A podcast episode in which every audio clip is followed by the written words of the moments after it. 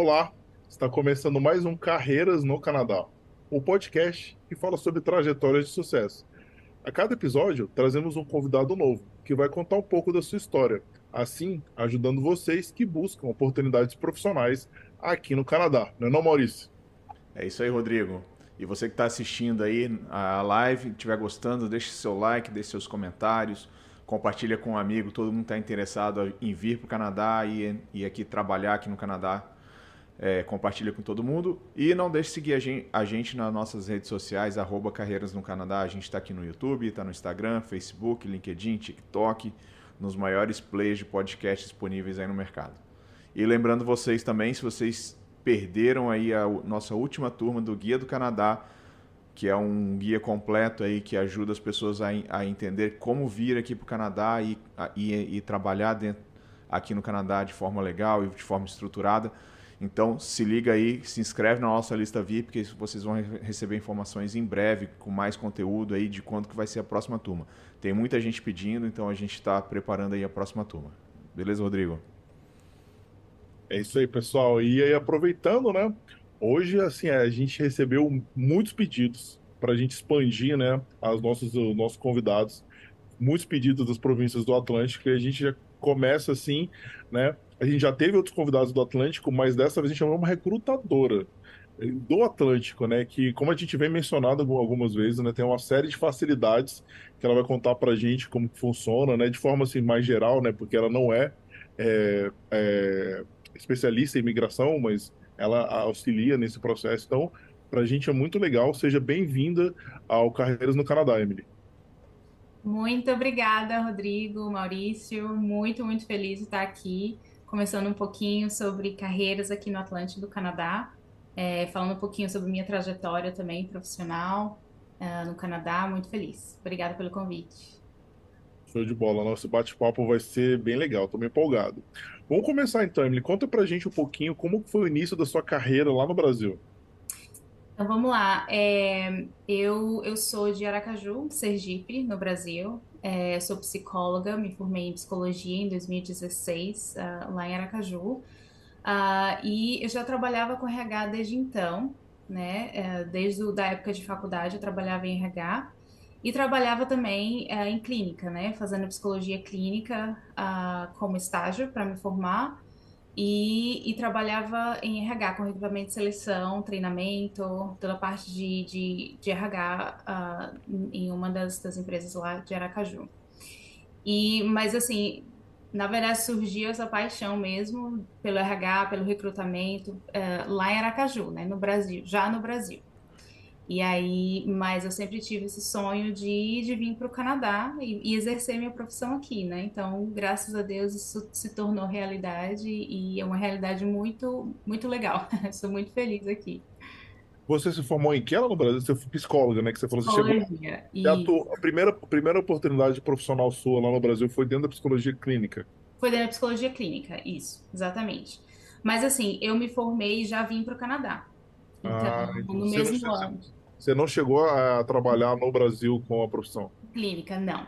Não. Eu fiz o estágio, né, na, na faculdade, mas eu trabalhava mesmo com RH no Brasil.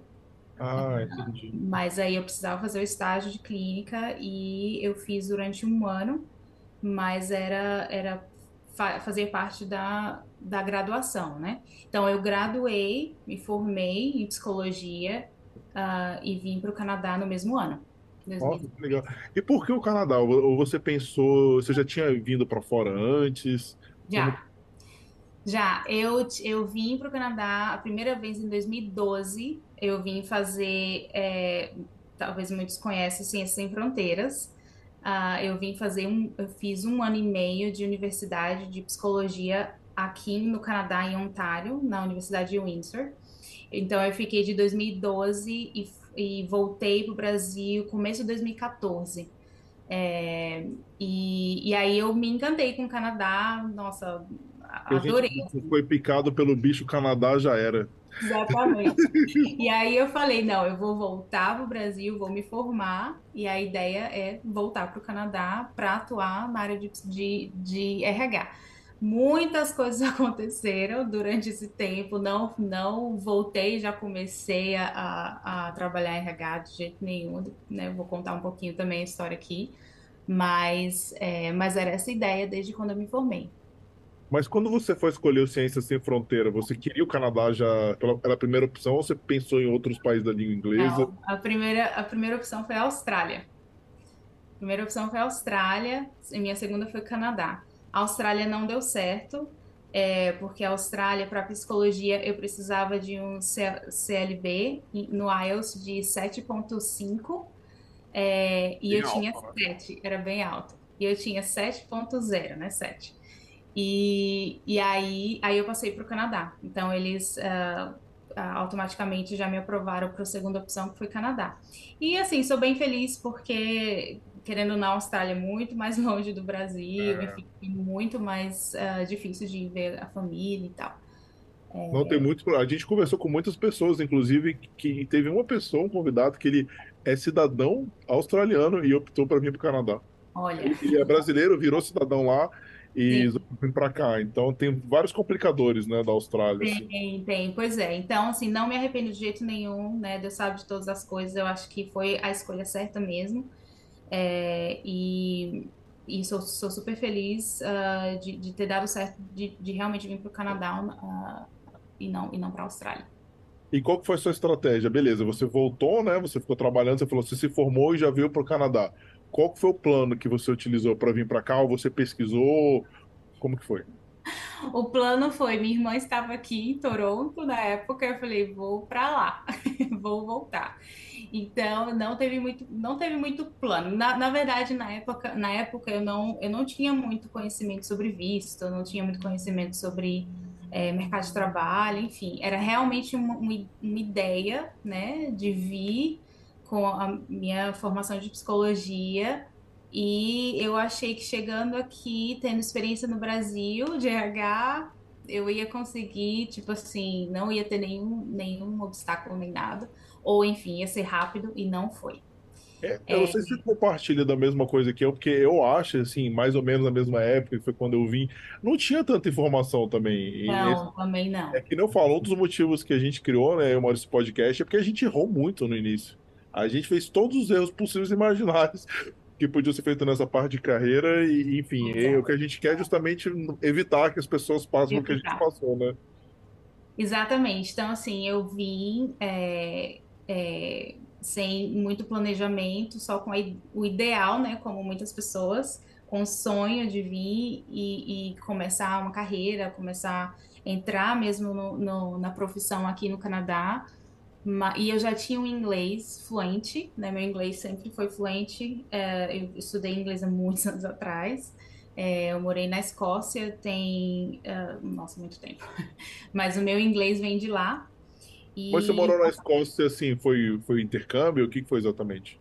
Não, na Escócia... Na verdade, começou com intercâmbio, mas depois eu fiquei. Eu fui para ficar três meses, mas eu acabei ficando três anos. Nossa, é, que legal. É, e aí eu estudei inglês lá. Fiz... Foi antes da faculdade nisso, foi bem antes. Bem antes da faculdade, sim. É, eu saí do Brasil, tinha 16 anos. Ah, entendi. Então foi bem antes, é.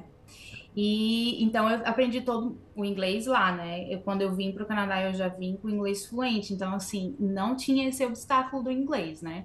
Uhum. É, mais uma coisa que me deixou assim, ah, não, eu vou, vou para o Canadá, né? Vai, vai dar tudo certo deu tudo certo, graças a Deus, né? Mas assim, teve muito muito desafio, muita coisa, muita que é normal, é normal. Que é normal, é. né? É, a, a, vida de imigrante, né? Mas assim, é, se, se, já, se você já planeja antes, né? Se você já tem um, um planejamento real, realista, né? Ou seja, algo que não é também aquela coisa sem, sem pé no chão, é, muita, você evita muita coisa. Então, por exemplo, tem muita gente que chega aqui já com a job offer, né, já direto com, com emprego, com visto de trabalho, já com o pé no, no permanente residente ali, e assim, não tem muita ideia do que é vir para Toronto. trabalhar. São coisas, eu, eu falo que, Emily, sei lá, pelo menos na, na época que eu vim também, acho que eu nunca tinha escutado falar dessas coisas, né? Coisas que são bem possíveis. Hoje talvez já tinha, mas não tinha essa notoriedade, essa publicidade que tem hoje. Não.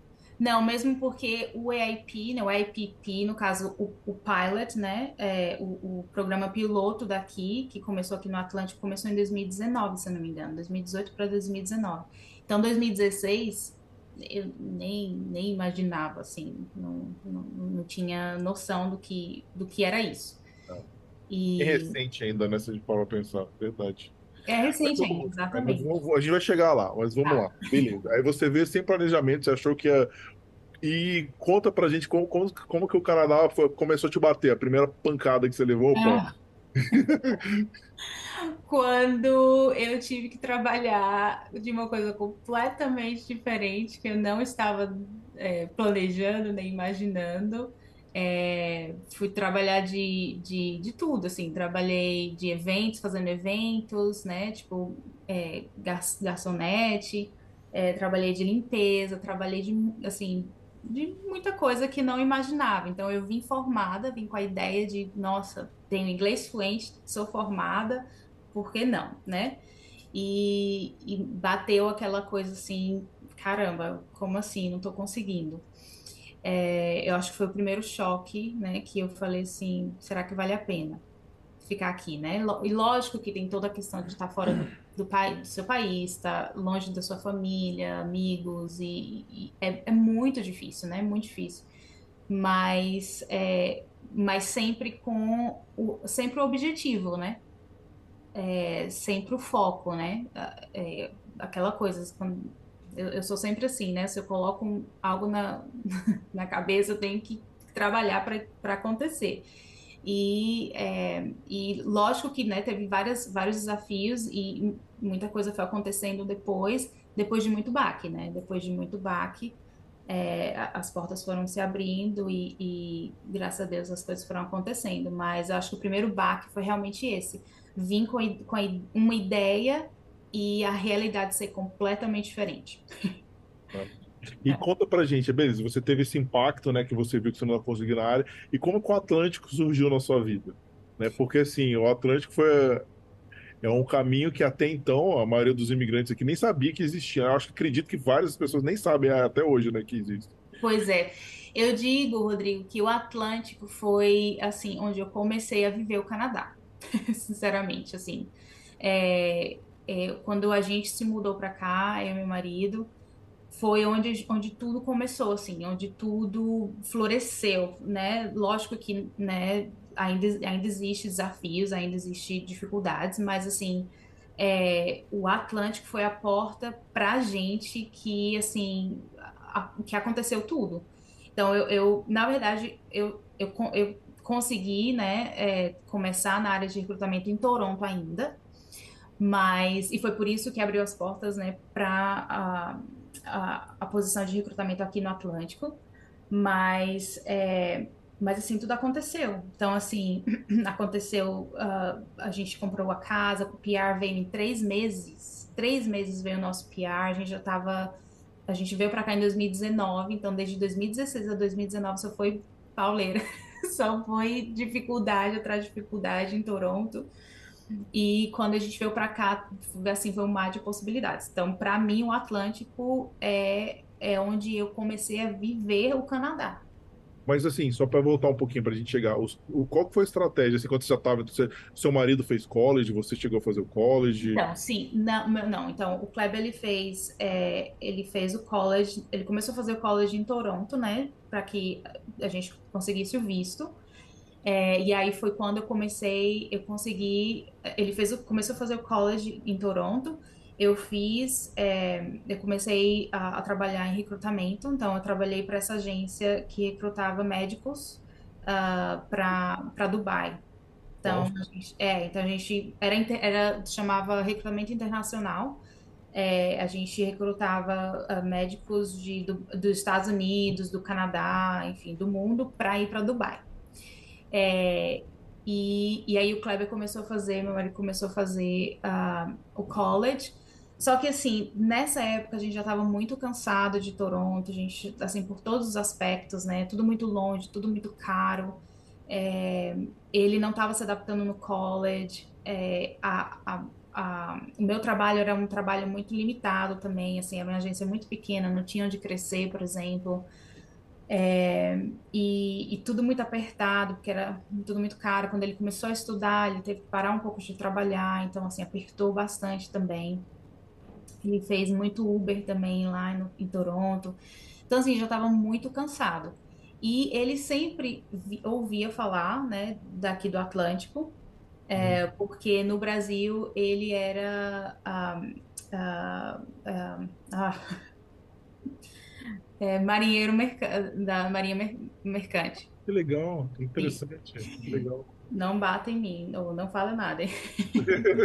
é, mas então, ele ele sempre fez, ele sempre uh, viu o Atlântico. Na verdade, ele descobriu o Atlântico. Eu nem. É isso que eu ia te perguntar, porque é. naquela época assim, não era tão popular. Como que ele, como que ele descobriu? Ele descobriu porque ele começou a, a estudar os colleges que, fa, que, que tem essa área, né? A área de, de, de marinheiro, né? Da marinha, né? Então, ele começou a ver. Então, ele, os colleges que ele via eram em Newfoundland, que é bem longe, é, em Sydney, aqui na Nova Escócia. Então, ele começou a trazer é, essa ideia do Atlântico, e aí foi onde a gente começou a pesquisar, né? A pesquisar sobre, sobre como, é, como era a vida aqui.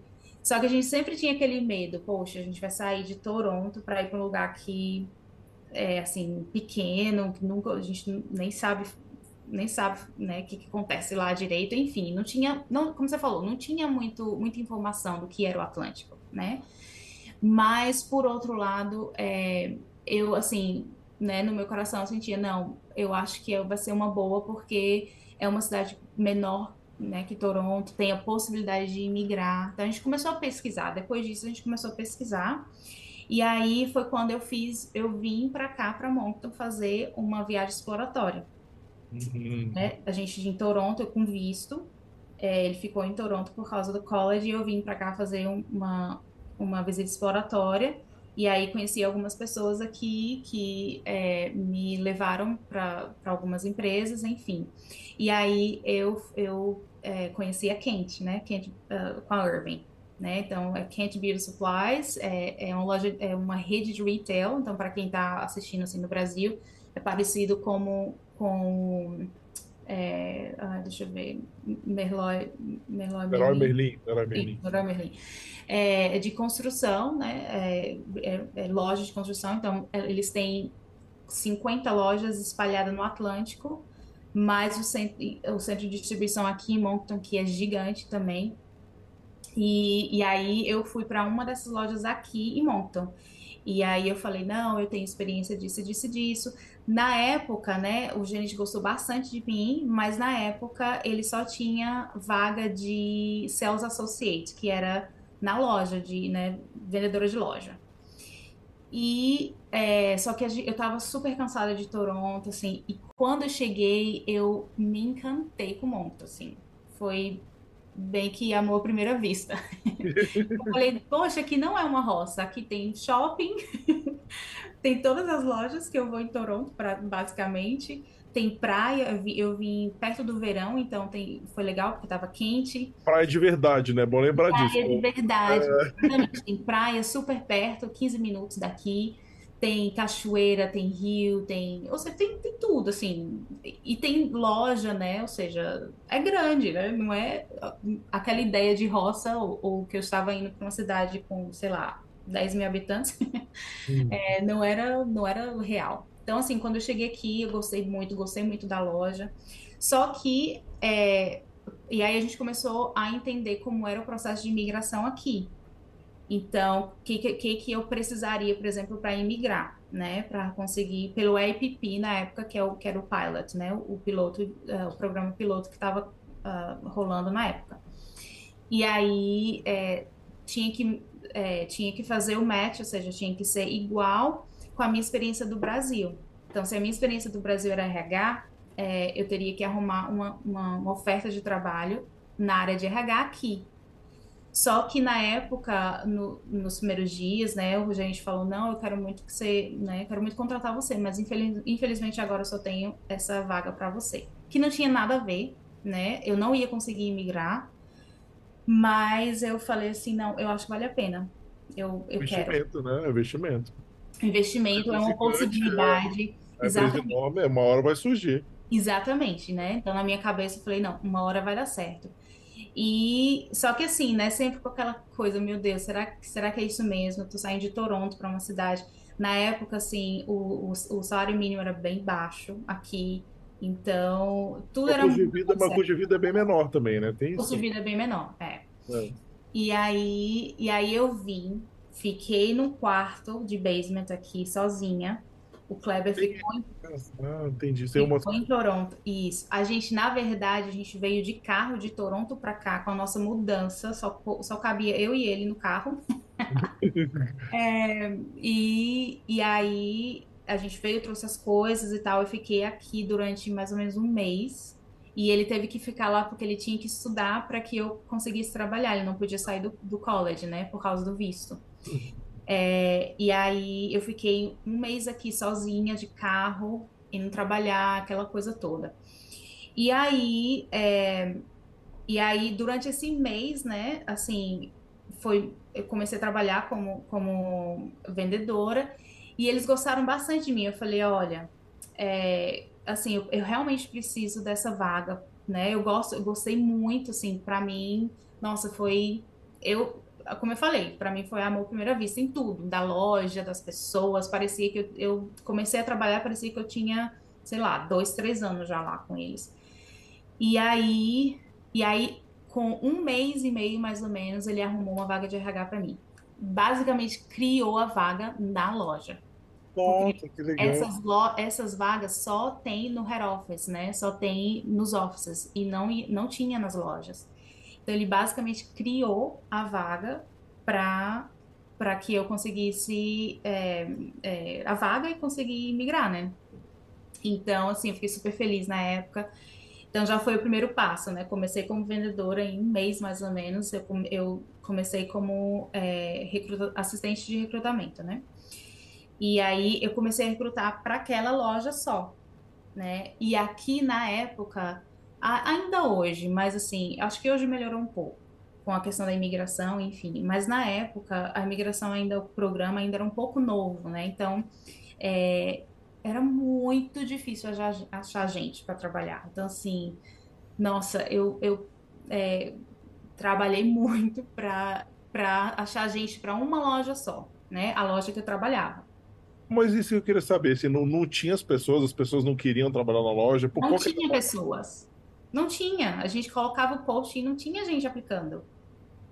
Caramba. Não tinha. Assim, era impressionante. Eu colocava vaga e, não, e os que tinham era assim, muito. É, é, você via que, tipo. Despreparado, cru, é né? Muito despreparado, né? Sem, sem interesse nenhum. Ia para entrevista de short, mascando chiclete. Você via que, tipo, né? Não tinha interesse nenhum, assim. Era muito difícil achar gente.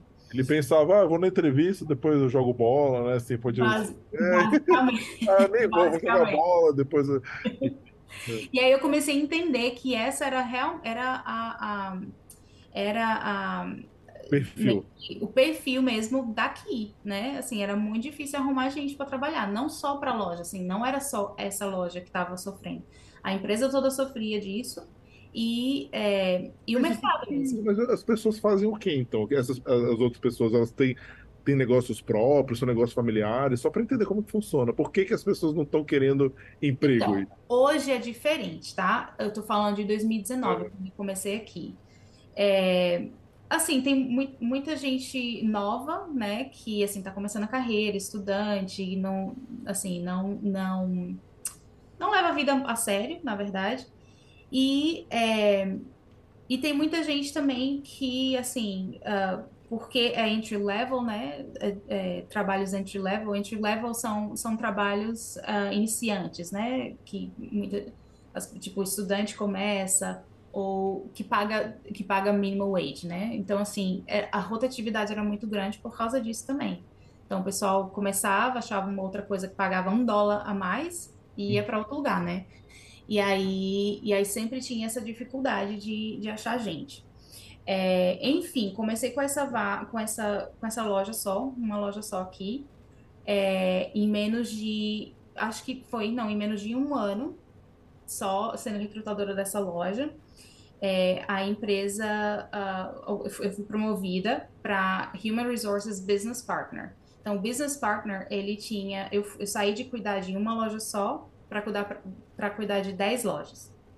Então, era a loja do distrito, que eles chamam, né? O, a, a, área do distrito, que eram cinco lojas aqui em Moncton, e, e sim, Moncton e regiões, e cinco lojas em, em, em PEI, né? Na Prince Edward Island, é, ou seja, dez lojas. Então, é, nessa loja que eu fiquei, né? Eu, eu comecei a criar processos, eu comecei a, a postar em tudo quando era canto. Eu lembro que eu saía de carro, eu imprimia posts e ia no, no, nos gas station, no... Posto de gasolina. Posto de gasolina. Posto de gasolina. Eu ia nos postos de gasolina, né?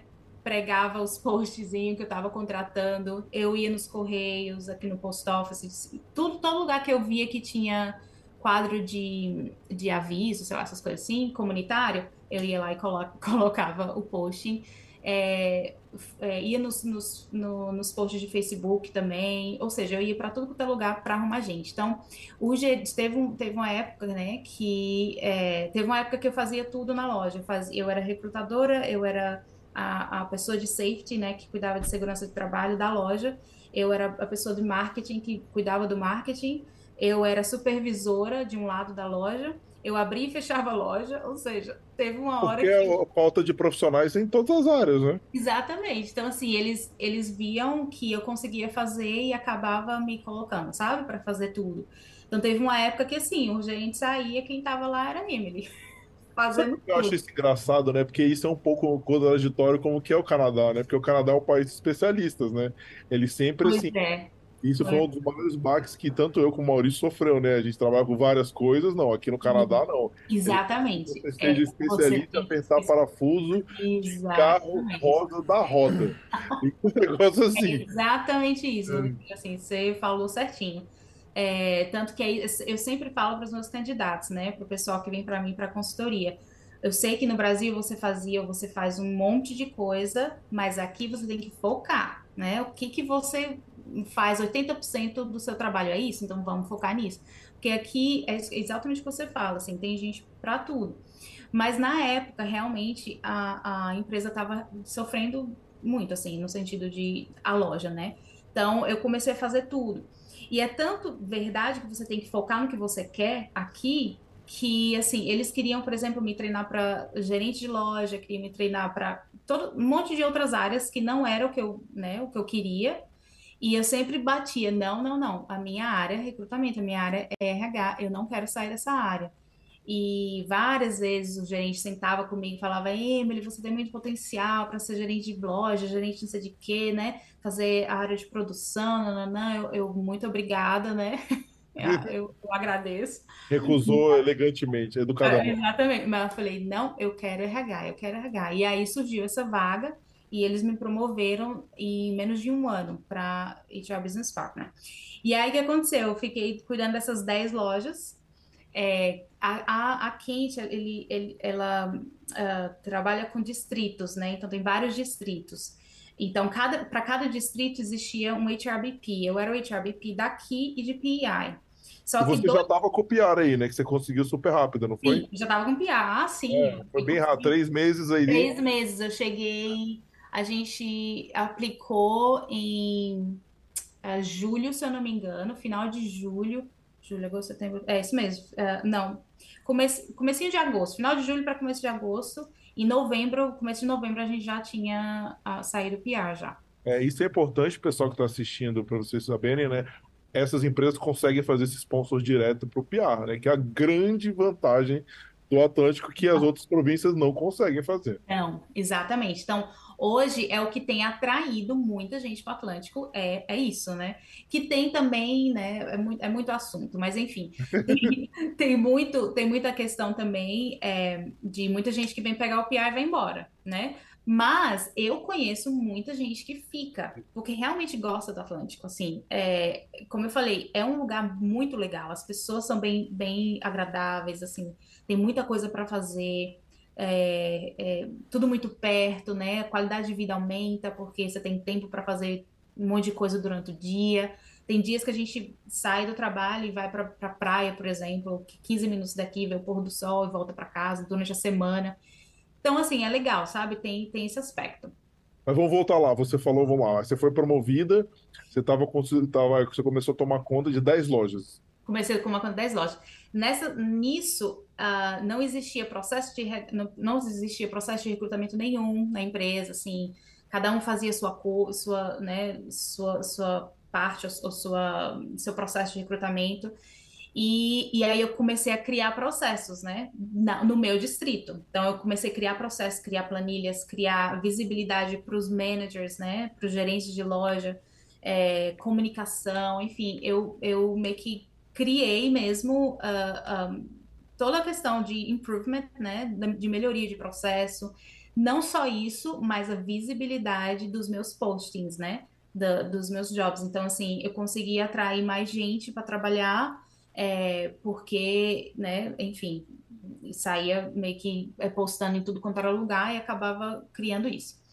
E aí, é, isso foi um, em um ano, ou seja, são dois anos, e menos de um ano eu estando, eu sendo HRBP, é, surgiu a vaga de Recruitment Manager, né, é, gerente de recrutamento, e aí a primeira pessoa que eles, uh, que eles, né, enfim, pensaram foi em mim, é, e aí eu fui promovida para gerente de recrutamento e saí de cuidar de 10 lojas para a empresa inteira, praticamente. Quantas, quantas lojas? É, aí não é só loja, é a parte corporativa também, né? São 50 lojas mais o centro de distribuição. Só que, lógico, humanamente eu não consigo cuidar de 50 lojas sozinha. Então, é. foi, foi criar, eu tive que criar um, um time, né? Criar um, um, um, time muito bom. Então, eu tinha é, 15, 15 recrutado, não, uh, eu tinha 10 uh, HR Business Partner, então a posição que eu era, né, é, eu comecei a, a liderar, uh, e eu tive 10 recrutadores, então os recrutadores reportavam para o HRBP e, e eles, todos eles reportavam para mim. É, e aí a gente começou a, a liderar, né, assim, nossa, foi, foi muita coisa que aconteceu, assim, a gente reformulou o, o programa de referral, né? Uh, como que fala referral em português?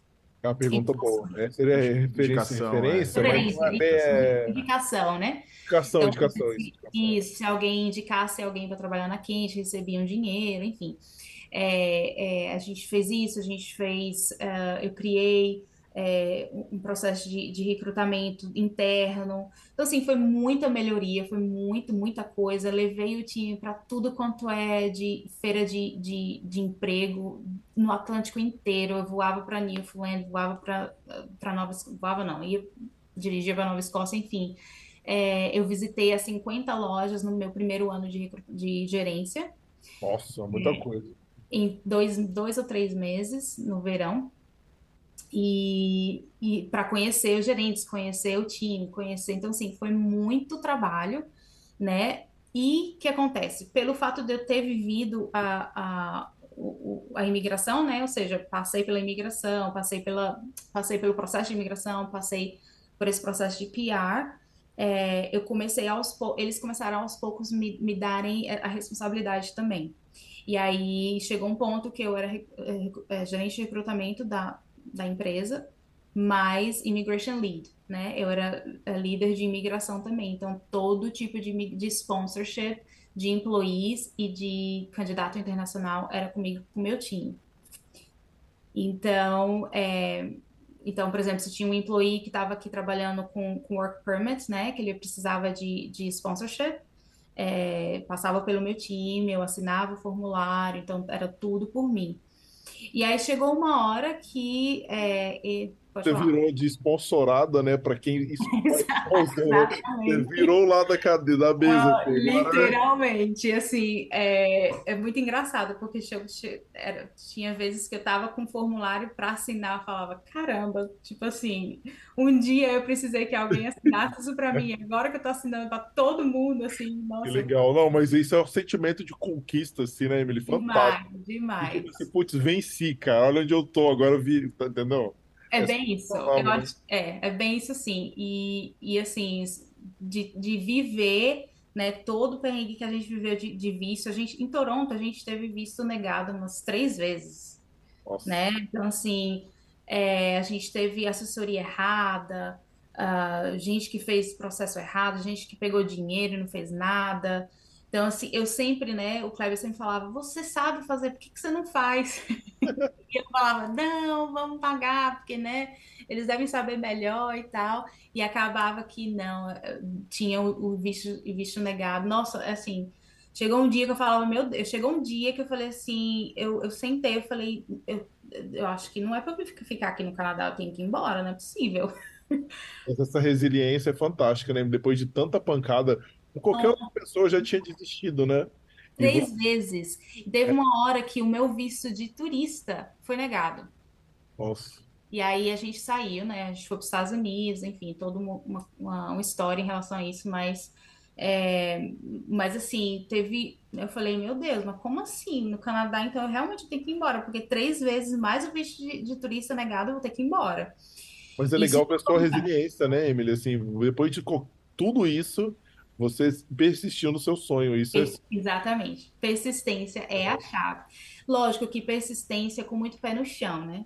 Você não vai ficar. é, Chega uma hora que eu falei assim: olha, a gente- ou a gente vai, vai para lá para Moncton, é, ou vamos embora para o Brasil, porque aqui no, no Toronto não tá dando mais. E é, então a gente veio com toda a força, assim. Eu lembro que eu vim para trabalhar na loja. Eu trabalhava muito, Rodrigo, na loja, assim. Eu abria e fechava a loja praticamente todos os dias. Então, assim, é, e eu fazia tudo. Chegava uma hora que eu sentava com o gerente e falava, tá, o que que você quer que eu faça hoje? É muita coisa. E, e lógico que, né, isso ajudou muito, porque, né, foi um bom trabalho para que eu conseguisse chegar onde eu cheguei, né, na área, na minha área. Então, assim, quando eu sentava, por exemplo, para analisar é, é, documentos e tudo de imigração de outras pessoas, eu falava, caramba, assim, tudo que eu passei realmente é, foi necessário para que eu entendesse o que, que, né, a pessoa do outro lado está sentindo, por exemplo, é, quando precisa de sponsorship e para entender o lado da empresa também, o que que ela precisa, como que ela pode fazer, como que ela pode fazer para melhorar a vida do employee, né? Toda essa questão. Então, assim, é, eu não, sou você aprendeu outros procedimentos da loja também, né? De tudo você faz. importante. conhecimento completo, não só da parte de RH, né? Super útil para tudo que você for, Exatamente. fazer. Porque até para recrutar, eu tenho que entender o que que é posição, né? Até para liderar o meu time, eu precisava entender que tipo de posição era, o que que o gerente estava querendo com aquilo ali, enfim. É super. Então, assim, o que que me, que que, né? Qual a mensagem, né? Você tem, quando você vem para cá, quando você muda, quando você imigra, você tem que estar disposta a começar do zero, assim. É, dói, né? É difícil, chorava, né? Queria ir embora, tudo aquilo. Mas, ao mesmo tempo, é, para você começar a entender, para você entender não só a, a empresa, a cultura da empresa, o trabalho, mas entender mesmo a vida do imigrante, assim, sabe? Que não é, não é tudo flores. Então, muita gente me vê hoje, por exemplo, como gerência, senior, professional recruiter, blá blá blá, é, né? Achando que, tipo assim, eu Brotou aí, né? comecei assim. Já comecei sentando na janela, praticamente. É, e não, foi muita coisa, assim, que aconteceu, sabe? Mas eu acho que isso te dá até uma, um- um- assim, tudo isso que você passou, né? Acho que na, quando você pega, né, o, docu- acredito eu, né, no documento, assim, um caso do imigrante, você, você, você sabe, né? Você Exatamente. passou, você sentiu literalmente na pele, né? Então, é diferente de uma pessoa, de um canadense que não tem a menor ideia do que que é imigração. Não, Exato. completamente diferente. É, e eles mesmos falam, falavam isso pra mim na Quinte, né? Eles sempre falam, porque os canadenses, to todas as pessoas que estavam nessa posição que eu estava, né, como gerência, é, não queria tratar de imigração, nenhuma delas. Todas as gerentes de, de recrutamento da Quente não queria lidar com, com a parte de imigração. E ficava com algumas pessoas do Head Office que não entendia absolutamente nada. É, assim, não é que não entendia, não tinha vivência, né? Que, que faz a diferença. E aí, quando eu, eu peguei, né, quando eu comecei a, a trabalhar com, como gerente e tive todo esse time, é, eu falei, não, assim, para mim a imigração, principalmente no Canadá, é, é, uma, é um braço, dois braços do recrutamento, basicamente. Assim, é muito necessário. Então, se a pessoa não sabe lidar, não se, se a gerente, ou enfim, quem está liderando o recrutamento aqui não sabe lidar, é, acaba perdendo muitas chances, assim, perdendo muita, muito, muito do recrutamento, porque recrutamento local, recrutamento internacional, aqui no Canadá, pelo menos no Atlântico, eles andam juntos, né? Então, assim, para mim foi maravilhoso porque é, eu comecei a, a, ter toda a experiência da parte de recrutamento internacional. Então, assim, é, como eu falei, esse, eu, eu, tinha te falado, né? Esse ano, por exemplo, na Quinte, só na Quinte a gente trouxe mais de 60 pessoas de outros países para o centro de distribuição aqui e para as lojas é, de material handling, logística, de customer service, é, de management, né? De, de das lojas é, para a parte francesa, né? A gente trouxe mais ou menos cinco pessoas para a parte francesa daqui da, da, da província. Então, assim, eu meio que fiquei especialista em, em recrutamento internacional justamente por isso. Então, é, muitas empresas, muita gente vem para mim querendo, né, assim, me ajuda no sentido de, tá, o que, que você acha disso aqui, é, como que funciona, Uh, por exemplo, hoje eu tenho empresas que vêm para mim é, querendo ajuda, por exemplo, na parte da imigração só. Eles né, querem contratar alguém que já está aqui, mas está com visto de turista, por exemplo, e eles não, não sabem como eles são designados pelo IP, mas eles não sabem nada sobre o processo. Então eu faço. Canadense não sabe, né, Emily? Assim, todo canadense que eu conheço, você fala, ah, não, consegui meu PR. Ele, o que, que é piar? É, Eles é, acham que piar e cidadania é basicamente a mesma coisa. É a mesma coisa. É, acha que, que só a cidadania dá direito ao hippie, aqui no caso de Ontário, né? Esse cara não tem noção Sim, nenhuma. Né? Conversar sobre imigração canadense é, chega a ser engraçado. Nossa, é. nossa. É muito trabalho, é muito trabalho para eles entenderem o que, que é, enfim. E, e, faço muito também a questão do alinhamento de NOC, né? Às vezes as pessoas já estão aqui com visto, trabalhando em empresas trabalhando em uma função, mas na verdade é, eles não sabem se eles são elegíveis, não sabem se está na mesma função que tem experiência no Brasil. Então eu faço essa questão também de alinhamento de NOC para quem está aqui é, no Canadá trabalhando também. Nossa, que legal. Aí você ficou, vamos continuar então. Você ficou na Quente, mas você falou que teve uma mudança recente agora. Uma né? mudança recente, isso. É. Eu fiquei na Quente quatro anos. É, e, e aí tava, né, bonita lá, trabalhando, né, super feliz. e aí uma recrutadora uh, me achou no LinkedIn e me fez uma proposta de emprego, assim, uma proposta de aplicar uh, ah, para a prefeitura de Moncton, né, como senior recruiter, uh, recrutadora sênior. E aí eu, eu achei tentador, assim, porque meu marido trabalha para a prefeitura também, e ele, ele sempre falou bem, sempre gostou. E também, assim, eu, eu me interessei para saber um pouquinho da, do lado público, do setor público, como funciona, né, como que funciona a questão de, de eventos comunitários, enfim, né, criou essa, eu tinha essa curiosidade, né, já estava no, no grupo Irving há quatro anos, é, liderando recrutamento, imigração e tudo. E, e assim, tinha essa, essa, essa curiosidade de entender um pouco o, o, setor público, né? Daqui do Canadá, por exemplo. E aí ela me achou no LinkedIn e, e aí perguntou se eu estava uh, interessada. Eu falei que sim. A gente fez um, uma, uma entrevista com o diretor de RH lá da prefeitura e a gerente. E aí eu, tipo assim, fiz a entrevista com eles um dia, no outro dia já recebi a oferta. E aí eu fiquei, eu falei, meu Deus, como assim? Não tava nem procurando. E aí foi aquela, né, aquela indecisão, né? E agora, saio, não saio? Fiquei mais ou menos, acho que foi uns três, três semanas para decidir, eu acho, mais duas ou três semanas para decidir se eu saio ou não. Enfim, saí.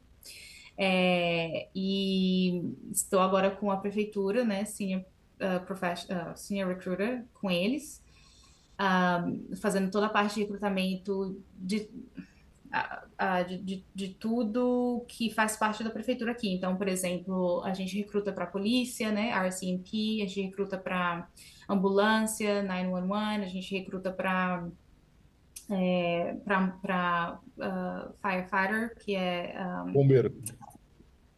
Bombeiro. bombeiro. Isso. É, e toda a parte também do City Hall, né, engenharia, todo o departamento, uh, departamento de eventos, de, de, de uh, desenvolvimento, de uh, economia e desenvolvimento. Você abriu o leque completamente, né? Completamente diferente da Quinte. É, assim, é. na Quinte é retail, então toda, eu já estava muito acostumada, né, com o tipo de, de, de função, ou seja, de recrutamento lá. Então, com a prefeitura, assim, abriu um leque completamente diferente, que é bem legal, né? Assim, é, eu estou aprendendo bastante, né? De vários, vários tipos. É diferente, então, assim, com a prefeitura, o setor público, você tem pouco menos de flexibilidade, né? De, de por exemplo, de, de fazer todas as melhorias que eu fiz, por exemplo, com a Quente, né? Eu, eu, ah, imagino, é. é um pouco mais difícil, é um pouco mais devagar, quase parando. É, eles chamam o recrutamento de competition, né? Então é competição, é como se fosse o nosso concurso é, público. Concurso, isso. Como se fosse o concurso, mas é, não tem prova, né? A, a, o concurso aqui, a competition aqui seria mais baseado nas suas qualificações e na entrevista em si, a entrevista estrutural, estruturada, né, de behavior. É, então a gente faz essa, essa, essa entrevista com eles e chama Competition. E o, a grande diferença também com a prefeitura é que eu estou aprendendo um pouco sobre os sindicatos, né? Uh, com a, as, as empresas privadas, pelo menos com a Irving, não tem. Então, as unions que chama, né? Os sindicatos não tem coisas que a gente pode fazer no recrutamento, coisas que a gente não pode fazer, tudo quem tem que, tem que avisar o sindicato, então aqui é muito fechado o sindicato. É, e, e, e, aí todo um aprendizado nesse sentido também. São vários Mas, sindicatos, né? Porque esse contrato para várias áreas, né? Sim, são sindicatos diferentes. Uh, ah, para então, por exemplo, tem um sindicato específico para a área de labor, né? Então, por exemplo, para driver, é, para. Uh, uh, ai, meu Deus, esqueci o nome da função agora. Mas assim, mais a questão de labor, mais a questão manual mesmo, né? Físico, né?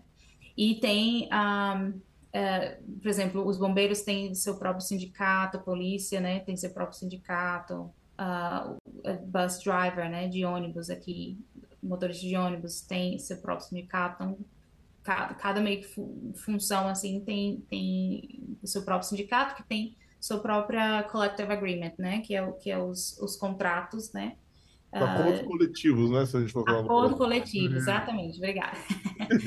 e, e aí, que é diferente, né? Completamente diferente da quente. Então, é, assim, é legal, sabe? Eu tô, tô aprendendo bastante, tem muita coisa nova que eu não vivia, mas é, eu, eu senti, eu estou sentindo muita falta de trabalhar com newcomers, que chama, né? Que é essa parte de imigração que eu fazia bastante, essa conexão com os newcomers, conexão com, com candidato internacional. É, e aí foi quando surgiu, né? A gente surgiu uh, o Yes Recruitment, que muita gente conhece. É, que aí Vou é conhecer um... ainda mais agora. Conta, conta pro pessoal aí. Vamos, pois é, então, o Yes Recruitment é um baby que a gente já vem sonhando um tempinho é, com ele, acho que desde quando eu comecei a gerenciar mesmo a parte de recrutamento com a Quente, que eu comecei a ter todo esse contato. Então, assim, a comunidade aqui me conhece bastante pela Quente, né? Porque eu, eu trouxe muita gente, é, não só do Brasil, mas de outros países, para Quente. Então, o pessoal, né, acabei tendo essa conexão, esse networking por causa da Irving.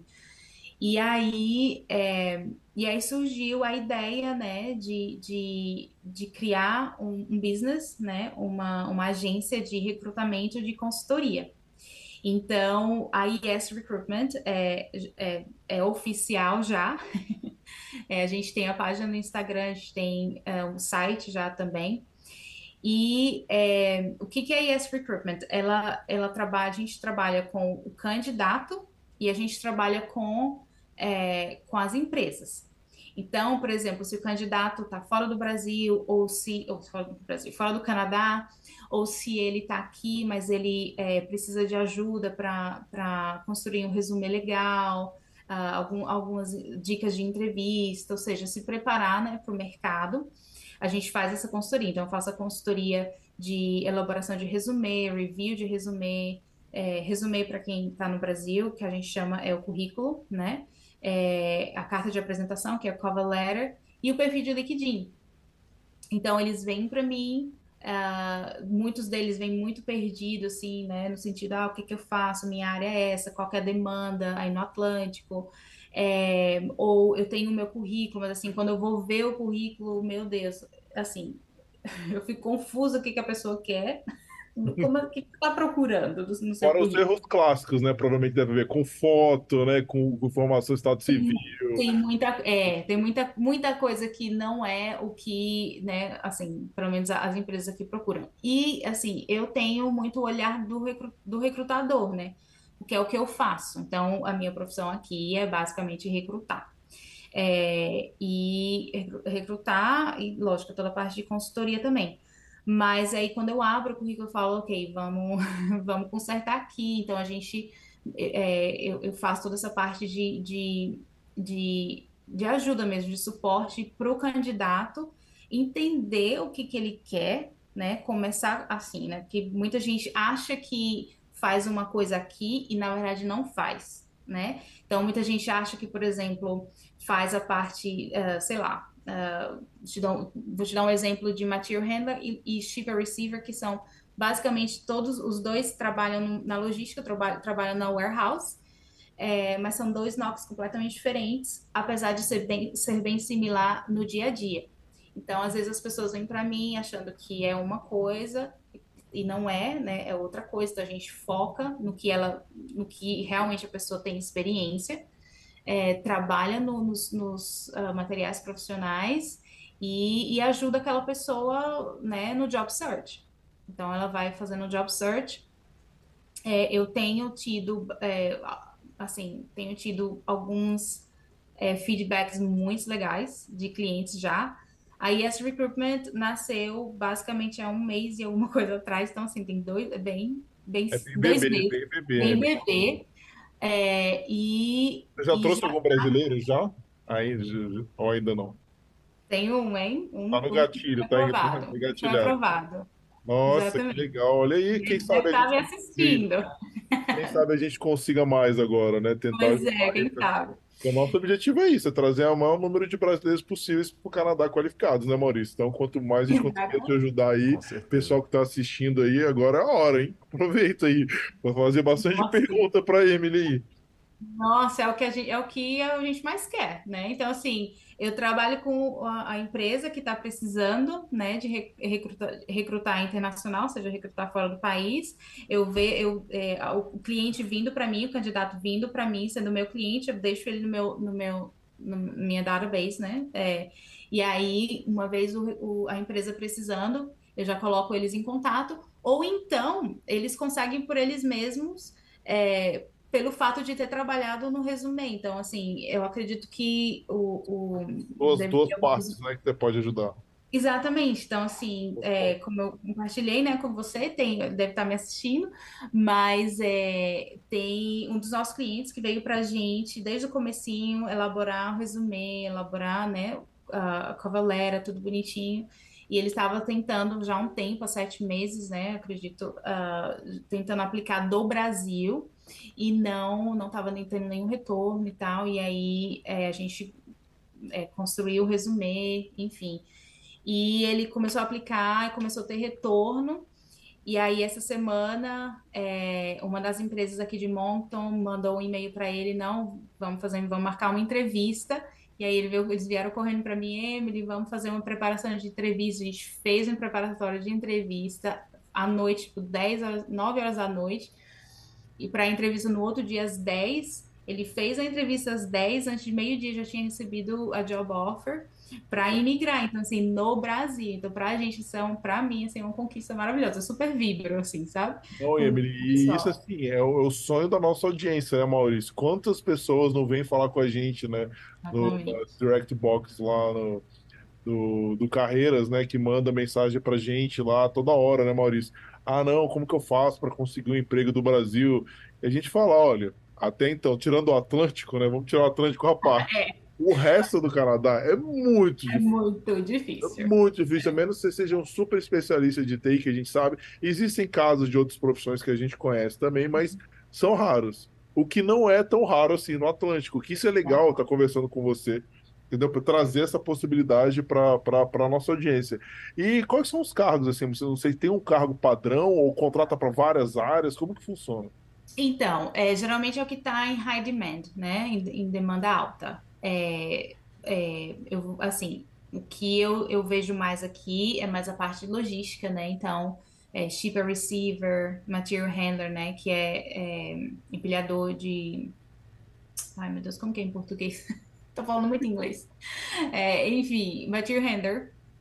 Material handler, shipper receiver, é, customer service tem muito, driver tem muito. Então, se você tem, tem é, é, license, né, de, de carreta, de caminhão grande, é, lógico que tem que ter inglês, gente, pelo amor de Deus, que eu encontro tanto candidato bom que quando é. eu vou falar inglês, ele isso, é, isso, isso é uma das coisas, né, que a gente também aparece no podcast. A gente coloca lá, vagas eu não sei o que, aí, cara. Ah, mas tem que ter inglês, né? É tipo assim, uma pergunta assim, meu Deus, é óbvio. Que que tem, precisa tem ter aramaico para falar aqui. Entendeu? É o mínimo. Óbvio né? que tem que ter inglês. A Nossa. menos seja para Quebec, né? Que tem que ter o francês. Ter francês. pois é. é. Nossa, é o que mais tem. Rodrigo é o que mais tem. Às vezes eu fico super frustrada porque, né, assim. Enfim, então que se, quando isso acontece, eu falo, olha, você tem o perfil, então vai estudar inglês. É. Daqui um ano, seis meses, sei lá, vem fala comigo de novo e a gente, porque é uma área que vai ter sempre em demanda. Então, assim, driver, logística é uma. A parte de, de é, mercenaria também, né? Marcenaria, não, marcenaria. É, tanto que eu falei, né? Se vocês olharem lá no meu perfil, a gente está contratando para woodworking, Machine Operator, né? Esse é específico para quem está, é, quem opera máquinas, né? De, de corte de madeira, essas coisas. É, tem de builder também, tem de, tem de, tem de welder.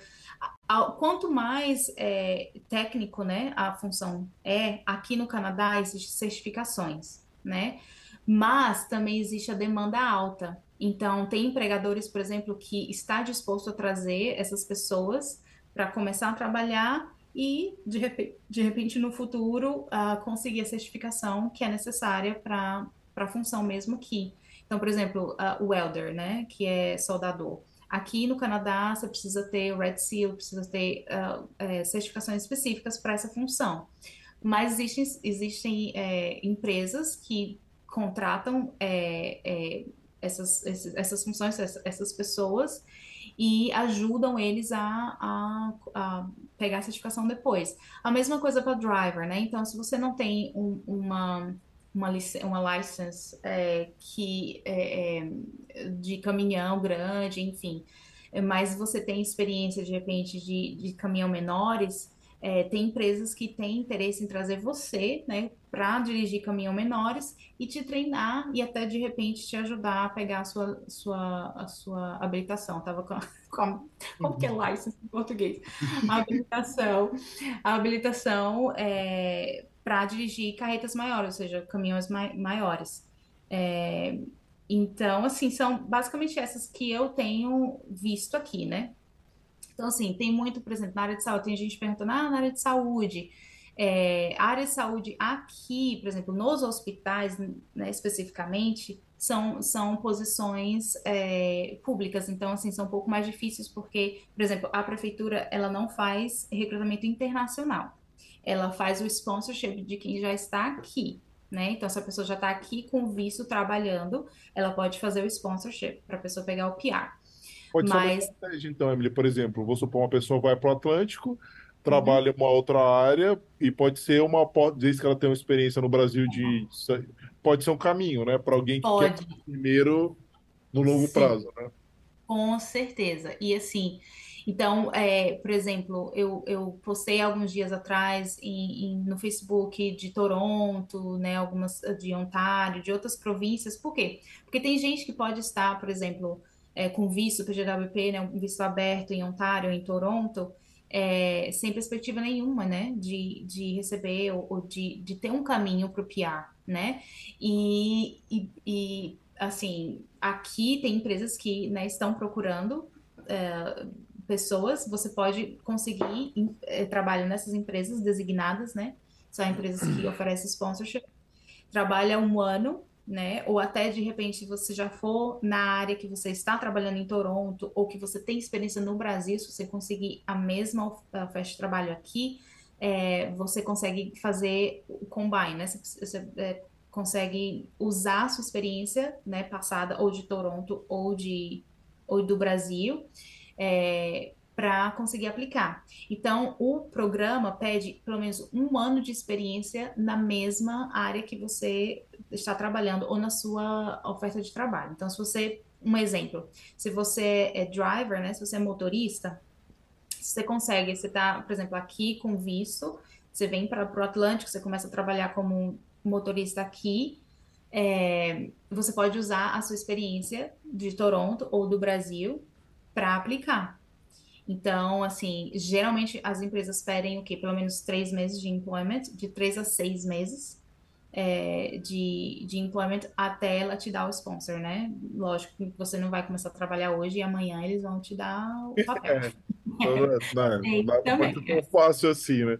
Mas deixa Não, eu fazer uma pergunta que é curiosidade também, e, mas vamos ver, quem sabe, né? Pessoa que está sem status aqui, vamos tá em Toronto, perdeu o status, não tem perspectiva nenhuma já. Existe alguma possibilidade dela ir para para a província do Atlântico e se legalizar? Existe.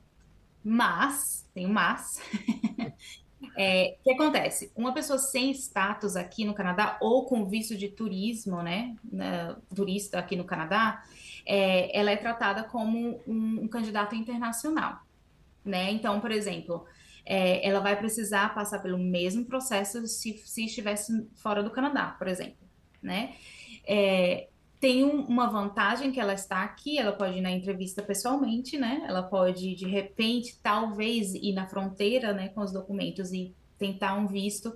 Então, assim, tem todo, assim, digamos que um, um, um pouquinho de facilidade nesse aspecto. Mas em relação ao processo, ela vai precisar os, do- dos mesmos ah, ah, papéis, ou seja, os mesmos documentos que alguém que está fora do Canadá precisa. Entendi. Então, eu vou te dar um exemplo. Ah, eu estou ajudando um, um candidato em uma empresa. Ah, eu estou ajudando a empresa a, a- a- guiando eles, né? Ou seja, para fazer o processo para essa pessoa. Essa pessoa está aqui em Moncton. Ela veio, ele veio em uma ah, em uma viagem exploratória, né? Que chama com visto de turista. Então, ele foi, bateu na porta de várias empresas aqui e falou: Olha, eu tenho experiência de, eh, de logística no Brasil e eu estou procurando, que é uma área bem em demanda aqui, principalmente aqui no Atlântico. É, é, eu estou procurando por trabalho, mas eu preciso de sponsorship, né? Eu preciso é, de, do, do processo para conseguir o visto. E aí, e tem, e tem, teve duas, duas empresas que se interessaram por ele. Uma delas eu estou ajudando para fazer o processo para ele. Que Então, assim, é possível, né? que Só que, lógico, que ele precisa arrumar um emprego onde ele consiga comprovar a experiência. Legal, né? Então, assim, se a pessoa está aqui há cinco anos, por exemplo, ilegal em Toronto, já não consegue É, porque ela precisa comprovar pelo, pelo menos um ano dos, dos últimos cinco anos, né? hum, Então, e tem que ser compro- comprovação legal, né? Então a pessoa tem que estar aqui trabalhando legalmente. Quando eu falo aqui é no, no Canadá, Canadá. né? Aham. Agora, se ela está aqui há dois anos, três anos e, e, e ainda consegue comprovar do Brasil, né? É, ela tem que achar uma, uma- um emprego no mesmo, na mesma função, ou seja, na mesma área, de eh, profissional que ela tem do Brasil que pode comprovar. Então, assim, é possível, né? Eu, eu vejo e eu conheço várias pessoas que já conseguiram. Legal, não, interessante saber disso. Não, muito legal, Emily, assim, é, tanto a sua trajetória, né, como essas possibilidades que você abre, assim, né, para para a nossa audiência, enfim, para brasileiros, até para pessoas que estão em outros países também.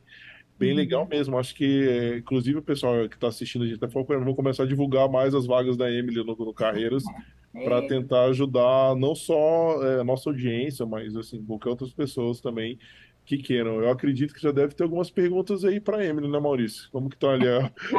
Temos sim, eu- tem muita gente aqui já no, no chat.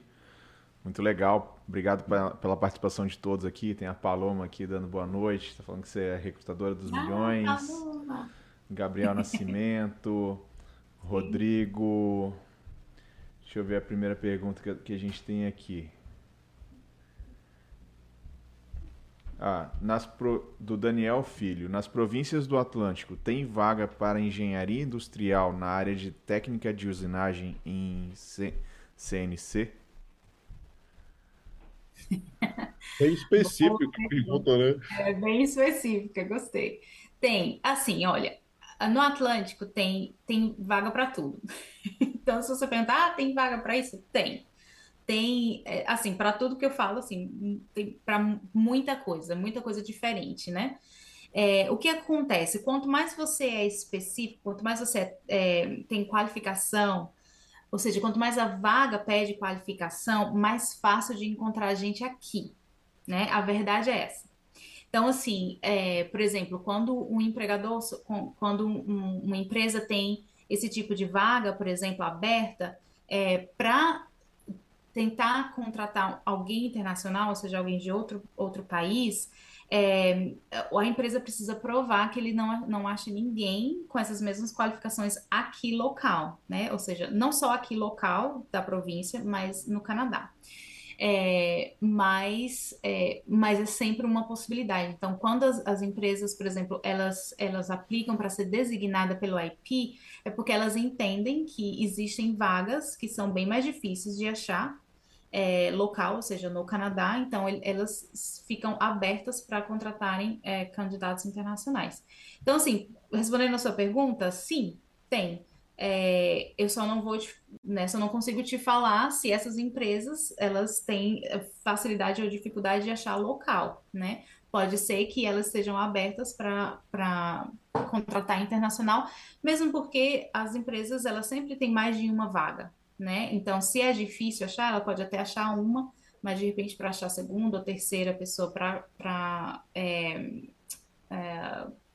para vaga, ou seja, para tô com a palavra em inglês, para preencher a vaga, é, pode ser que ela vá, né, para para fora do Canadá. Então, assim, existe sim a possibilidade. É, engenharia, engenharia é um, um- uma, uma área muito, muito legal, muito, assim, existe a, a dificuldade de achar, é, mas existem também muita gente que vem fazer college de, de engineer, né, aqui, e, e as empresas preferem, acabam preferindo contratar esses, essas pessoas que graduam aqui, que são mais fáceis, né?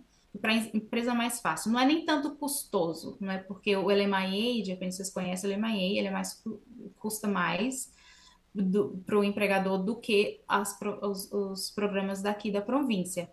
Mas não é nem tanto isso, é a espera, né? Então, se um, um empregador decide, por exemplo, contratar você que mora no, no Brasil para preencher aquela vaga, ele vai ter que esperar no mínimo, eu acho que assim, seis, sete meses para o processo inteiro, para você conseguir chegar aqui e começar a trabalhar. Então, assim, não é todas as empresas que são dispostas a isso também, né? Ainda tem um problema do engenheiro ter que tirar o PENG, né? A gente, a gente Ainda tem isso, É, a é. gente chamou no podcast já dois engenheiros, um de Ontário e um de BC. Tem uma facilidade agora, né, Maurício, que eles tiraram o período de Canadian Experience, mas ainda continua sendo bem trabalhoso ser engenheiro. O que a gente aconselha, né, inclusive os próprios engenheiros falaram, para tentar profissões é, auxiliares, né? De repente o É assistente exatamente o que eles fazem, é. Isso. E é isso que eles fazem aqui, né? Eles contratam esses auxiliares, é, para depois a pessoa ter um tempo também pra, de experiência para conseguir a certificação. Né? Não, Espero ter conseguido responder a pergunta. Boa. É, bom, a gente tem outra pergunta aqui do Bruno Martins. É, ele está perguntando se você poderia explicar sobre o Work Permit para trabalhar como agente penitenciário. Aí só para fazer um jabazinho também aqui, semana que vem, às 7h30, horário daqui, ou às 8h30 do horário do Brasil, a gente vai estar entrevistando um policial também, que vai poder também tirar um pouco da, das dúvidas aí também. Então, a, Finalmente, pergunta... pessoal, outro policial, né? Que nem a, gente, a galera pediu, gostaram é, muito do primeiro, conseguimos tem... outro policial, vai ser bem legal. Tem muito, muita procura, né? Legal. A entrevista com o policial, até hoje, o pessoal vai lá pedir o Instagram dele. A gente fala, ele saiu porque ele está em algumas operações que ele, ele, ele tá infiltrado. Então ah, ele não quer ser localizado de jeito nenhum. Tanto que a gente botou um nome falso também na pesquisa dele, no nome dele. Não é o nome real dele, né? Então, assim, gente... policial, né? Enfim. Então, eu estou aqui, inclusive, eu, assim, pela prefeitura, eu, a gente está contratando é, para o departamento de, de RCMP, né? É, o RCMP é a Polícia Montada, né? A federal, não é? Isso, é. Legal. Mas, então, mas é, ela é, mas quem faz todo o recrutamento, ou seja, do departamento em si, é o município. Então é a gente que faz, apesar Legal. de serem é, federal. Interessante, é. Então, eu assim, o que, que eu posso falar para você? Aqui, né, em Moncton, é, a pessoa precisa ter PR para ser policial aqui, né? É o que a, a, o município pede, né? Não, como, como eu falei, é, geralmente o RCMP, ele, a, apesar de ser uh, federal, geralmente é os, os, municípios que fazem todo o processo de recrutamento, que é o competition, né, que chama. É, aqui em Moncton, pelo menos especificamente para Moncton, é, precisa ter PR para ser policial. Então, policial, Emily, aqui em Toronto também é, mas quando a gente chamou esse, esse policial, ele ah que agente penitenciário é outra categoria. Aqui em Toronto, não sei, eles conseguem com work permit. Ele ah, então, ah, então. Eu não sei como funciona aí. É, aqui, eu ainda não. Aqui eles não são policiais, né, Maurício? Inclusive, é, muita gente ficou super empolgada com isso aí na, na, na entrevista dele. É, eles são policiais, não, mas aqui... eles não vão para ostensiva, né, para rua, né? Então eles só, só fazem aquela atividade do, do presídio, né? É, são policiais diferentes, é, é. outro departamento, é uma função limitada, digamos assim. Não, aqui eu ainda não recrutei para isso. Eu estou recrutando ainda para a polícia e, ou para o departamento, né? Que a gente chama bylaw, é, bylaw officer. É, mas então eu não saberia te responder aqui, infelizmente. Aqui em Moncton. Então tá. Vamos lá para a próxima pergunta aqui. O Rodrigo Canuto Tá aqui, eu sou da área de TI, trabalho com projetos ágeis, hoje tenho 45 anos, casado, três filhas. Tenho alguma chance? Cansei do Brasil. Eita, o que eu mais recebo aqui. Tem chance de sair do Brasil? Chance sempre tem, né? Vai depender muito especificamente do seu perfil, assim. Vamos lá, área de TI. É, eu vou te falar do que eu vejo aqui no Atlântico, né? Eu, a minha especialidade é mais aqui no Atlântico. É, tem muita demanda? Tem, mas tem muita gente também é, procurando. Então, assim, é, vou te dar um exemplo. É, tem, uh, tem, eu tenho três ou quatro pessoas, ou clientes, uh, que, que são brasileiros, eles vieram para estudar TI aqui no college. E estão graduando agora, estão todos procurando emprego. E está bem difícil de achar. É, existe a possibilidade, né, existe vagas, existe, mas também existe muita gente é, qualificada que está aqui já no Canadá. Então, assim, né, pode ser que em outras províncias seja mais fácil, a demanda seja mais, uh, mais alta para uh, ah, candidato internacional. Mas aqui, para a área de TI, a gente está tendo muita gente interna, ou seja, local, aplicando. Então, assim, é, por exemplo, a, tem uma empresa da Irving, né, específica de TI, e eu converso sempre com a recrutadora lá, e ela fala que, assim, ela posta uma vaga e na mesma semana ela consegue muita gente aplicando. com experiência. Então, uh, tem, né, eu vejo que tem muito essa questão de ah, TI, TI, TI, está em demanda, em demanda. Pode até estar, tá, mas assim, pelo menos aqui no Atlântico tem, tem muita gente aplicando, tem muito.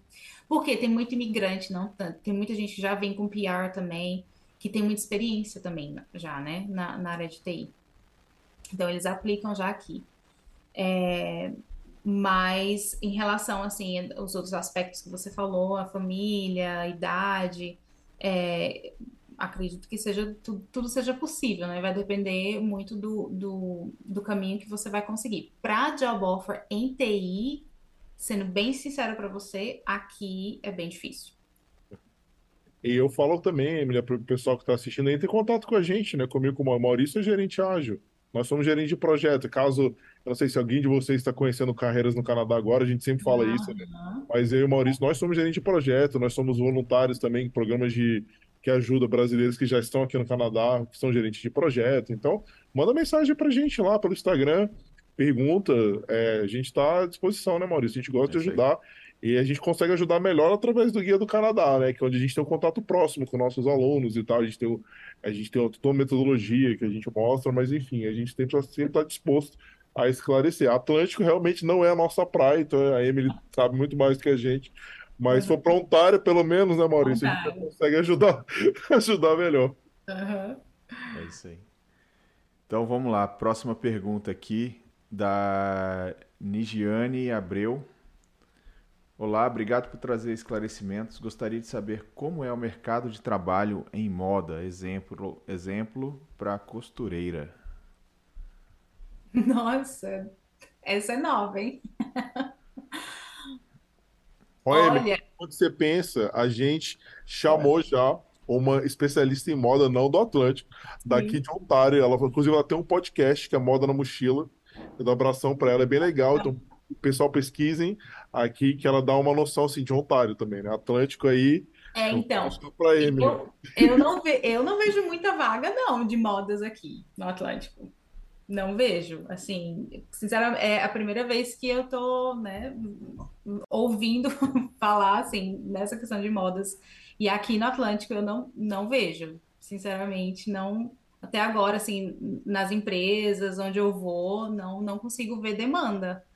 É, de repente, é, como o Rodrigo falou, né, na, em, outra, em outra província, talvez seja mais, mais, mais fácil, mais demanda. É aquela coisa, né? Sempre é, quem está no Brasil, enfim, quem está atrás da job offer, é, tem que pensar né, no, na questão do empregador aqui também, né? Então, assim, não é só, ah, né, tem a job offer, não tem. É, se existe a demanda, uh, existe uma demanda local e uma demanda internacional, né? Ou seja, a demanda internacional é quando a demanda local não, não conseguiu preencher, né? Então, assim, quanto mais a, quanto mais a área é, é, é digamos assim, popular, ou seja, muita gente trabalha, muita gente tem, é, acho que fica mais fácil ter a demanda internacional a essa questão da moda, infelizmente eu não não tenho ideia aqui no Atlântico. Eu não eu não vi até até agora eu nunca vi não. Mas posso procurar, hein? aí ele vai deixar os contatos dela aí pro pessoal também, entra em contato com ela. Exatamente. Posso procurar. Pode entrar em contato, assim, vem para mim, a gente é, marca alguma coisa para entender o perfil, porque tudo é entender também, né? É difícil dizer sim ou não aqui, é, quando na verdade é, é, legal entender o perfil, quanto tempo de trabalho, é, se dá para de repente, às vezes é como eu falei, às vezes o cliente vem para mim achando que né, tem experiência nisso aqui no Canadá, mas na verdade é um, algo mais uma coisa diferente, né? Assim, é um, um outro NOC que é parecido.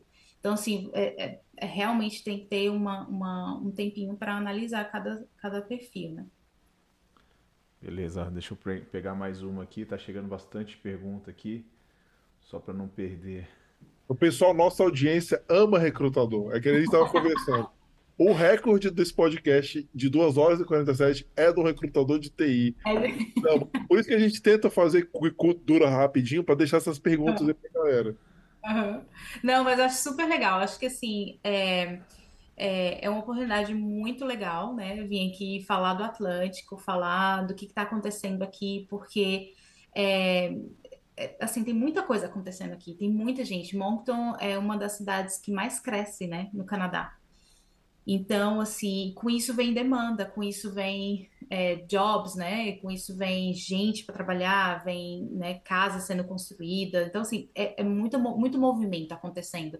E, e eu acho bem legal a oportunidade de conversar, né? E expor o que está acontecendo aqui e, e, quais são as possibilidades. Porque, como você falou, tem possibilidades que existem aqui no Atlântico que não existem em nenhuma outra parte do, do Canadá né? Então, assim, e, e, e, é justamente por isso que foi criado, né? Ah, por exemplo, eu participo de, de, é, de encontros com, com a, o departamento ou a imigração daqui, do, do da, da, província, para conversar sobre é, retenção de imigrantes, né? Porque tem muita gente que vem para cá, que pega o PR e vai embora, então que, que pega o PR e sai da empresa, como que a empresa consegue reter essas pessoas, né?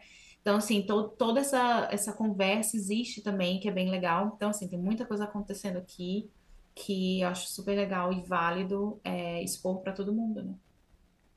Bom, muito legal. Bom, vamos lá. Tem uma próxima pergunta aqui do Diego, Diego Correia. Uhum. Sou truck driver, bus driver, operador de empilhadeira e acabei de me formar no Brasil, no curso, de, é, no curso superior de tecnólogo em logística tenho chances? E ele fala, comenta aqui que o inglês dele é, é básico. É, já ia perguntar, e o inglês? Porque assim, olha, gente, existe, não é só a job offer, tá? Existe uma, um, todo um requerimento para qualificar para o programa. Então, assim, o, os programas em si é, tem ah, os seus é, requerimentos, né? Então, um deles é o inglês. Então, você tem que ter, pelo que é muito baixo, né? Se você for ver, é o C, CLB 4 de inglês para algumas vagas e 5 para outras. O máximo que você, você vai é, é CLB 5, que é bem baixo, para quem estuda inglês e faz provas de inglês. É, tem que ter o inglês, você tem que ter é, é, a experiência de trabalho comprovada, então, assim, você não pode ser autônomo para o IP, por exemplo. É, você tem que ter carteira assinada. Se não tem carteira assinada, você tem que comprovar é, a experiência por contrato de trabalho, né? Então, se, por exemplo, se você é, você fala que você tem experiência de, de, é, de material handler, né? Como você falou, ou driver, é, mas na sua carteira, no seu contrato, o que que tem lá? né? Tem ajudante de logística, ou tem administrativo, ou tem recepcionista, sei lá, o que que tem lá, né? Então, tudo isso tem que ser analisado, não é, ah, eu tenho experiência, eu qualifico? Talvez sim, talvez não, né? Existe a possibilidade. O que, que eu posso dizer para você? Essas áreas, né, essas funções estão em demanda, né? Então, existe uma possibilidade real? Existe.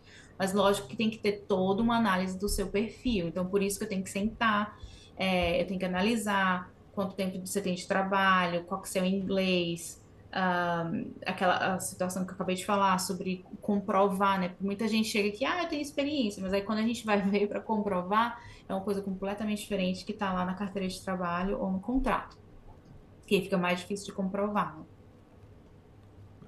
Legal. Vamos para a próxima aqui. Uh, Encantos JLJ Fale um pouco da área de hotelaria. Costumam pegar, pessoas de fora pro, do Canadá? E na área de construção civil, precisa necessariamente ter experiência? Então, mais uma vez, para qualificar para programas de, de imigração no Atlântico, você tem que ter experiência. Então, por exemplo, se tem uma vaga de, aqui de construção, né, e a empresa está aberta para contratar internacional, é, eu como recrutadora, eu tenho que ir atrás de pessoas que têm como comprovar a experiência. Não é só pela, pela empresa que, né, é, que, que fala, ou seja, que, que requer a, a, a experiência. Não, é para que você seja, uh, qualifique para o programa. Então, se você for pesquisar, por exemplo, o Atlantic Migration Program, que é o EIP, ou o Provision Nominee, que é o PNP, os dois precisam que você comprove sua experiência. Então, sim, você tem que ter experiência. É possível? É. Né? Tem, tem demanda? Tem. Um, a parte de construção. Qual foi a outra área que ele falou? Hotelaria. É, hotelaria. É. Hotelaria. hotelaria. É, então, mesma coisa de hotelaria. Sim, existe demanda sim de hotelaria. É, é, tem, tem, tem até empresas que têm LMIA, né, que trazem é, candidato internacional pelo LMIA, não só pelo, pelo programa. Uh, por exemplo, para ser housekeeping, é, é, é recepcionista. Para o LMIA, você, alguns LMIAs não precisa que você tenha experiência, não precisa que você tenha que comprovar a experiência. Então, vai depender muito do que que um, qual tipo né de, de programa qual tipo de, de processo de imigração que você que a empresa vai te oferecer então se a empresa tem por exemplo um, uma vaga de recepcionista de hotelaria ou, ou de housekeeper ou de construção ele vai te falar tá eu posso te trazer ou para algum programa do Atlântico né que é o IP ou PNP ou se a empresa tem o LMIA. Se tiver LMIA, é, algumas, alguns LMIAs, né? Porque eu vou explicar um pouquinho o que é o LMIA para o pessoal. LMIA é uma autorização que, a, que as empresas solicitam à imigração, né? O governo federal, a, a imigração, é, para trazer pessoas de outros países com visto de trabalho, né? O LMIA, ele não te dá o direito do PR, por exemplo, como o, EIP ou o PNP, né? Uh, o LMIA é meramente um visto, né, de trabalho. Para cada LMIA, é, a empresa ela vai dizer, eu quero candidatos, né, que têm experiência ou não precisa de experiência. Então, cada LMIA aprovada para da empresa pela imigração é, é específico para cada para cada função geralmente para essas funções que são entry-level, chama-se entry-level, é, não existe a necessidade de experiência para o LMIA, mas existe a necessidade de experiência para o EIP ou PNP. Então vai depender muito do que, que a, a empresa vai oferecer para você como caminho de vir trabalhar aqui ou de, de é, receber o PR. Muito bom. Uma aula Espero aí da. Respondido. Nossa. Muita informação, pessoal. Aproveitar. É. Vamos lá, temos mais uma pergunta aqui do Wellington Lima. Acho que é um Uhum. pouco parecido com o anterior e um pouco o que você falou agora. né? Eu sou operador de máquinas, linha de produção com mais de 10 anos na área de alimentos e com inglês intermediário. Tem empresas recrutando via LMIA ou Job Offer? Então, a job offer seria pelo Atlântico, ou pela, pelos programas de imigração, né? Olha, essa, essa ah, função está em demanda, né? Ah, a- a- no caso, você tem específico de, de alimentos, né? É, existem empresas aqui que sim estão contratando pelo, pela, pelo programa de imigração, pelo IP ou pelo PNP. Algumas empresas têm LMA e outras não, mas as que eu conheço é, a- contratam pela, pelos programas de imigração, né? O EP e o PNP. Então, de novo, tudo que eu falar pelo, né? Tudo, tudo que for pela, pelos programas, você precisa comprovar ah, experiência e ter o inglês e tudo mais. O LMIA, geralmente, não. As, eh, de novo, as que eu conheço que tá, está trazendo, que, que tem ah, esse tipo de vaga, é pelo, pelos programas de imigração aqui no Atlântico, aqui em, Mon, aqui em New Brunswick. Ok. Vamos lá, mais uma perguntinha aqui. Tô achando bem legal a interação, hein? É, não. Tem É bastante gente impressionante. ainda aqui. É, é impressionante. Vamos lá, tem o Vitor Andrade, oportunidades para a área de TI, suporte e infraestrutura. Então, de novo, a área de TI é bem é, um hot topic. É, essas áreas de, de suporte, é, como eu falei, assim, tem demanda, tem. Por exemplo, ahm, pela prefeitura, vou dar um exemplo na prefeitura, a gente, eh, eu acabei de contratar, né, é, uma pessoa para suporte de IT Na, em um posting só que a gente fez, a gente teve mais de 140 pessoas aplicando. Só daqui de Moncton, né? Então, assim, é muita gente aplicando por uma vaga só de técnico de IT. É, técnico suporte, né?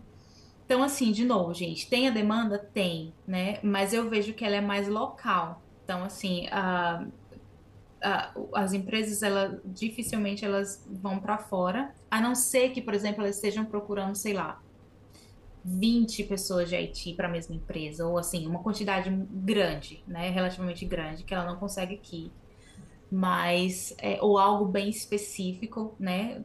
Talvez sim ela pode ir fora do Canadá. Mas aqui no Atlântico, a área de TI que eu tenho visto tem demanda, ou seja, tem vagas, mas elas estão sendo preenchidas uh, local, né? É, ou por, por candidatos ou, ou, estudantes que estão graduando pelos colleges, ou pessoas que já têm experiência.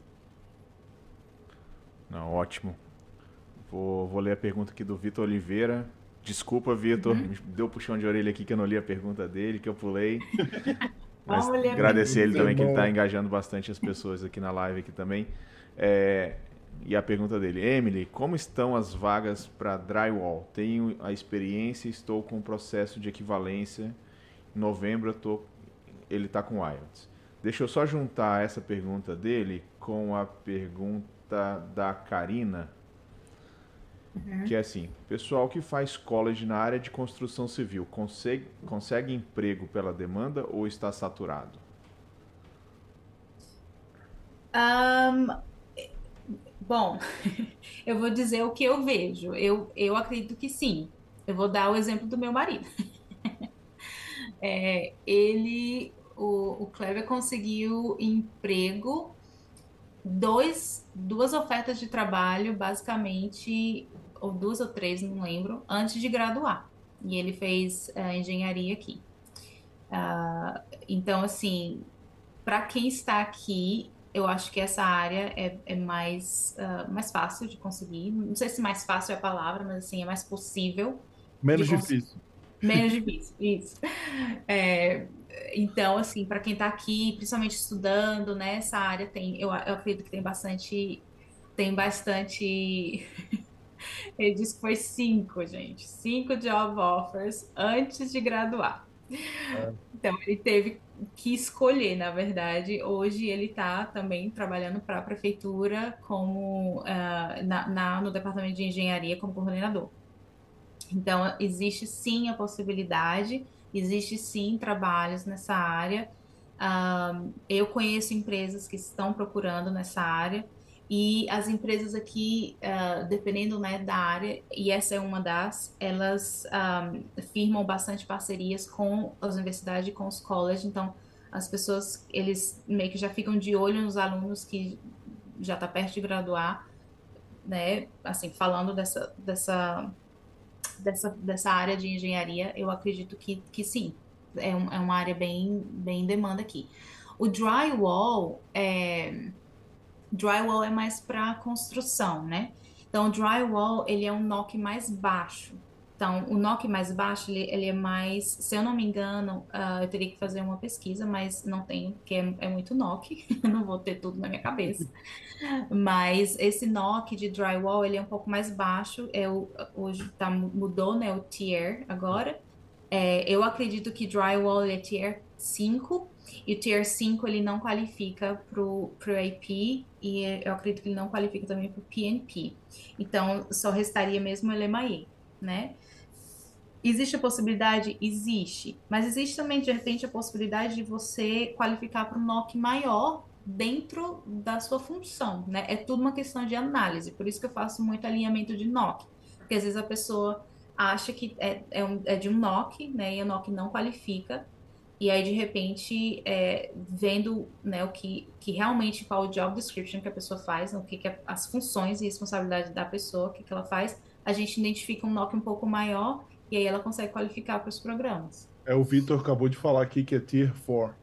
Tier 4, pronto. Tier 4, beleza, tá tudo certo. tier 4 qualifica sim para o IP é, ou, ou para o PNP, que existe sim a demanda. A demanda de de. Porque é na área de construção, né? Então, área de construção, área de logística, área de driver, de customer service, uh, hotelaria. Canadá inteiro, né, Emily? Que eu falo assim, quem são os Canadá inteiro. Canadá, cara, é construção e desenvolvedor, cara. Quem, quem é o que mais tem vaga. É. É que, é que o pessoal fala, eu tô vendo aqui até para ajudar o Maurício aqui, ah, vaga de, de não sei o que, tem cabinet maker, cara, tem de tudo, que nem a Emily falou, mas Tem. você tem que, cabinet maker é que mais tem, mas você precisa ter inglês. Então, o que que eu, já que a pessoa está perguntando assim, ah, para essa vaga, tal vaga, a, a grande dica, não sei se a dica é a palavra que eu vou deixar aqui, é preparação, né? Não adianta só experiência, não adianta só, ah, né, você estar trabalhando no seu inglês, é a preparação, preparação de foco no seu currículo, pre- preparação de do que falar nas entrevistas, como se comportar nas entrevistas, é, o, o que perguntar nas entrevistas, como fazer uma entrevista em inglês, né, que acaba sendo um pouco diferente da, da, da estrutura de entrevista em português. Então, assim, toda uma preparação. Então, se você acha que você já está, né, de repente você já fez o, o CELP ou o IELTS, né, você já está no nível legal de inglês, e você já tem experiência comprovada, já fez o seu S, é, já está, como a gente chama, PR ready, né, que é pronto para o PR, é, Gostei começa a dessa, conhecia, que legal. que a gente chama PR Ready. É, foca no, no, nos, no- seus ah, materiais profissionais, né? Foca na sua na, na questão de entrevista, como se comportar, o que, que, que que fala. Por exemplo, quando eu fa- faço a preparação de entrevista, é, eu faço um mock de entrevista, eu faço uma simulação de entrevista. Então, eu como recrutador, eu sei assim muito do que, que os recrutadores estão procurando, independente da vaga, né? Independente da vaga ah, independente da função ou da área profissional. Te- Existe sempre um perfil que o, prof- que o profissional, que o recrutador procura. Então, assim, esse tipo de, né, é, vai no seu LinkedIn, é, né, faz toda a interação no seu LinkedIn, porque aqui o LinkedIn é muito forte. Então, se você acha que você já está preparado, né, como, como eu falei, preparado para, para, de repente, só está faltando a job offer, ela é possível, tá? É, lógico que para vagas, por exemplo, engenheiro, essas vagas mais eh, qualificadas é um pouco mais difícil? É. Por quê? Porque é mais fácil de contratar local. Então, lembra que eu falei que é mais fácil quando o, o empregador né, tem uma vaga que fica mais fácil contratar local, é, ele, ele dificilmente né, fica aberto para contratar internacional. Então, assim, se você acha o cabinet maker, né, driver, essas funções você, drywall construction, essas funções, se você acha que você já está pronto, foca no, nos, ah, no seu material profissional, nas entrevistas, como, como é, começa a fazer o job search no- de uma forma mais estratégica. Antes de eu deixar a bucha pro Maurício ali, que eu tô vendo a galera aqui, Emily, tá, vai ser, eu tô vendo que você tô sentindo, né, Maurício? Eu vou responder uma aqui, vou passar pra Emily, eu vou responder uma que a gente consegue fa- falar. E a Emily com- complementa, porque acho que a Kenny Rodrigues, ela perguntou assim, é, obrigado, ela é, acrescentou, ela elogiou o canal, e ela perguntou, ela é contadora 12 anos, tem oportunidade nessa área? Eu, que eu gosto de, é o tema que eu gosto de falar pessoalmente, porque assim, eu trabalhava com finanças no Brasil. Então, Hum, contabilidade aqui no Canadá engloba finanças tudo junto, né? E para você tra- poder trabalhar na área, você precisa ter o CPA, que é uma é. certificação que depois de formado você precisa tirar, que se você não, é- se ela é contadora, menos tempo, dois anos e meio, mas é custosa, é caro, demora para você conseguir os salários altos. Então, assim, tem que ver se realmente, se você já contou 12 anos, pode ser que tenha um caminho mais curto, né, Emily? Mas, Sim. assim, sem o CPA não é contador aqui, né? Isso é um dificultador. Não, não. Você pode começar com, por exemplo, é, financial clerk, né? Tipo assim, uma assistente, ou uma, tipo assim, começar no departamento, começar na área, né? Mas assim, para ser contador realmente tem toda essa, essa certificação. Ah, tem gente que faz college aqui, que tem vários anos de experiência, começa no college, começa, né, do- de baixo, né? É, como- é aquela coisa, ah, eu tenho muitos anos de experiência, consigo chegar e já fazer a mesma coisa? Raramente você consegue chegar e fazer a mesma coisa. Lógico, vai depender muito da área profissional. Mas quando é assim, ah, profissional, né? Quando é mais específico, e principalmente quando precisa de certificação, Não, você raramente vai começar aqui. Uh, como eu falei, eu comecei como assistente de, recruta assistente de recrutamento, uh, depois eu fui para HR Business Partner, né? Uh, pulei de e depois eu fui para gerente, né? E, e immigration, líder de immigration e, é, e agora como senior. Então, assim, é, é, um, é um, processo, na verdade, né? Acontece, mas... Acontece, exatamente, é, exatamente. Então, vamos lá. Próxima pergunta aqui da... Peraí, perdi aqui. Aqui, do Gabriel Nascimento. Existe alguma restrição de imigração no momento para material handlers em New Brunswick? Existe. é, o Material Handler, infelizmente, caiu de tier, né, no NOC. Então, hoje ele é tier 5. Então, infelizmente, não é mais elegível para o EIP. Uh, o PNP, que é o Provision Nominee, é, ele estava com uma restrição também uh, no, no guide, né, no, no nos, nos requerimentos que a província, que a província é, publicou. É, mas eu acredito que eles estavam em conversação com, com a RCC, né, que é o federal, enfim, para mudar pelo menos o PNP.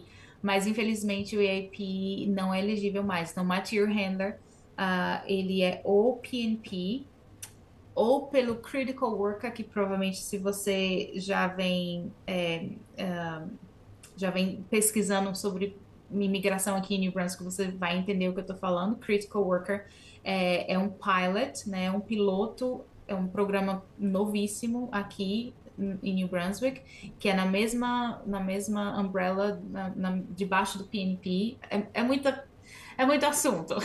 vou tentar, vou tentar resumir. Mas é, o Critical Worker, ele é muito limitado nas, nas uh, nas vagas.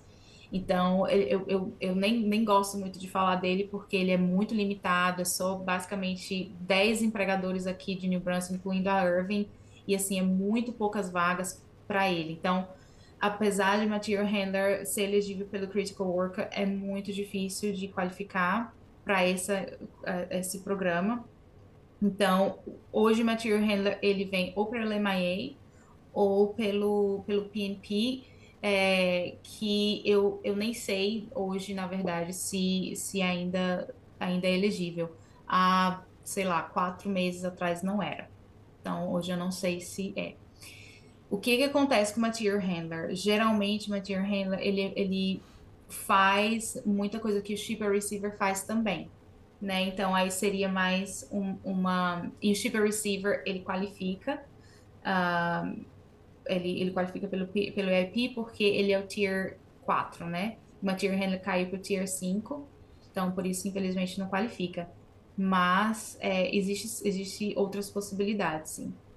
E talvez, né, talvez o que você faça seja Shipper Receiver. Não sei, teria que fazer a análise uh, que de repente qualifica. Porque é muito parecido Material Handler com Shipper Receiver. E até hoje ninguém entende por que, que são NOC diferentes, ninguém entende por que caiu para Tier 5 já é assim uma coisa que até a província, todas as províncias aqui do Atlântico já levou para o federal, mas o federal não quer fazer nada, né? Federal é federal. não ouve ninguém. mas é, infelizmente. Beleza. Tem mais perguntas aqui da Tainá Dias. É, ela fala que o marido dela está trabalhando como drywall há um ano e pouco mas ele não tem carteira assinada no Brasil porque ele tem um outro emprego como gerente de banco e ele faz essas, essas atividades nos finais de semana e de madrugada. Como é que ele faz para comprovar essa experiência? Nossa, muito difícil. Por que, que, é difícil? Porque a imigração aqui na província, só para vocês entenderem, então, os programas de imigração, eles têm duas fases, né? A primeira fase, é, ela, ele tem, a pessoa tem que ser aprovada pela província primeiro para receber a nomeação uh, e depois da nomeação ela aplica para o federal, né? Que aí já é para receber o PR ou Work Permit.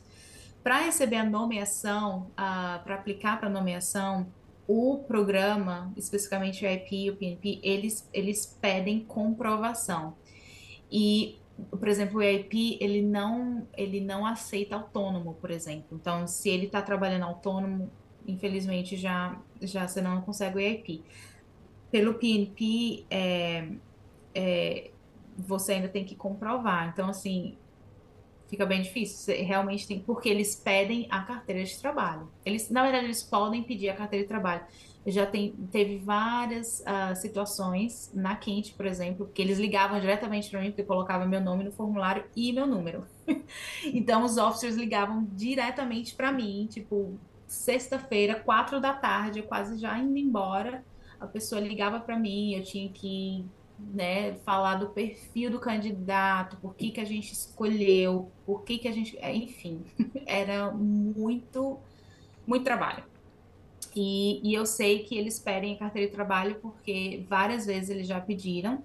Uh, e existiu uma situação, por exemplo, onde um candidato nosso foi rejeitado porque na descrição da carta de, do empregador, né, dizia uma função e na carteira de trabalho dizia uh, um, o título da função completamente diferente. Por mais que a gente tenha dito, não, ele também faz isso, então 80% da função dele é essa, uh, infelizmente a, a, a officer daqui da imigração não aceitou. Então, assim, precisa comprovar, infelizmente.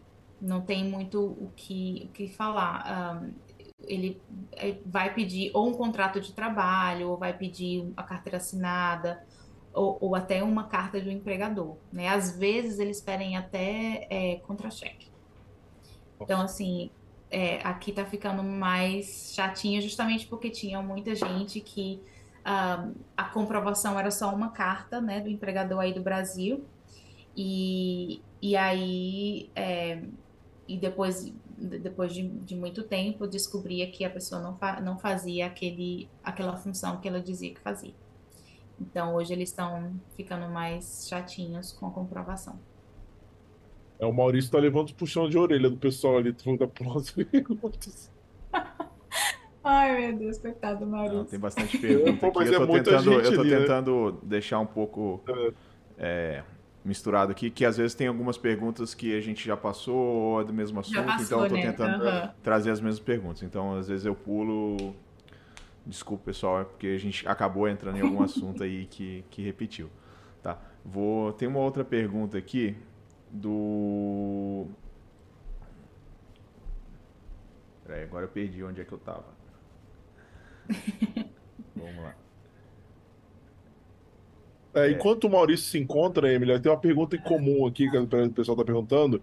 Como é. que o pessoal marca a reunião com você? A gente tem um momento que ela, a Emily vai falar e da empresa dela de novo, que é o momento de jabá, mas antecipa uhum. para o pessoal aí já. Tem a galera que já está desesperada para falar com você. então, gente, é, eu tenho o meu o site, né, que é esrecruitment.ca, então esrecruitment.ca é o meu site. Então você pode entrar em contato comigo lá. Lá você vai entender todos os serviços, vai entender o que, que eu faço, um pouquinho da história, tá tudo lá. E tem também a nossa página no Instagram, que é ES Recruitment. Uh, mesma coisa, só não é .ca, é ES Recruitment. Segue a gente lá no Instagram, manda mensagem. Uh, não prometo te responder na mesma hora, mas prometo te responder.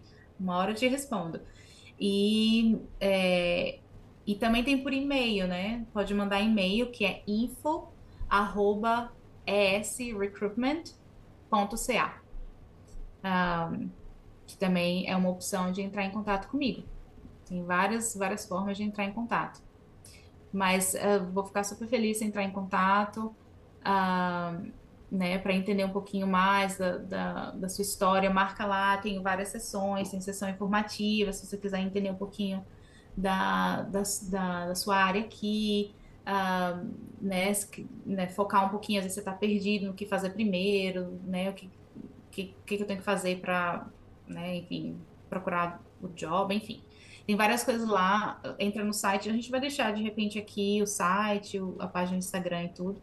A gente está Mas... colocando no site, o Maurício colocou. Já, já tem na descrição. É. Na descrição, tá na descrição. Ah, ótimo. Tem na descrição da live aqui e a gente já colocou aqui no chat também. Beleza.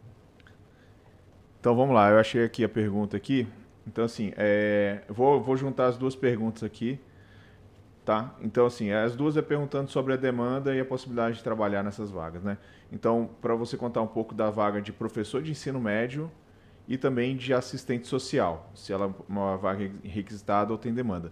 Só que antes de passar para você, só lembrar que a gente já entrevistou um professor aqui de ensino médio aqui no canal. Então dá uma pesquisada aí na nossa playlist aí, você vai, vai encontrar. Ele contou um pouco de como é ser professor, quais os caminhos para se tornar um professor aqui no Canadá.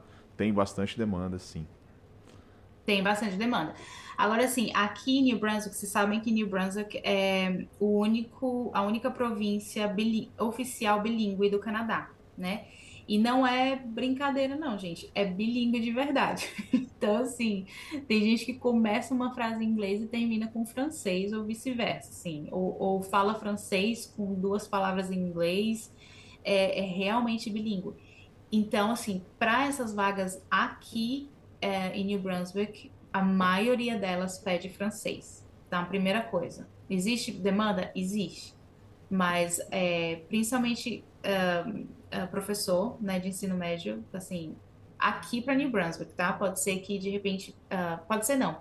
Por exemplo, Nova Escócia não pede, Nova Escócia não é bilíngue, uh, Newfoundland também não é bilíngue, PI não é bilíngue, mas New Brunswick, New Brunswick é bilíngue e a maioria dessas, uh, acho que no, 99% dessas vagas uh, pede que seja bilíngue, inglês e francês, porque as escolas aqui, uh, aqui tem escola francês, né? Ou seja, a escola francesa aqui, ela é 90%, 100% francês. Uh, existe uh, matérias em inglês, mas tudo é francês.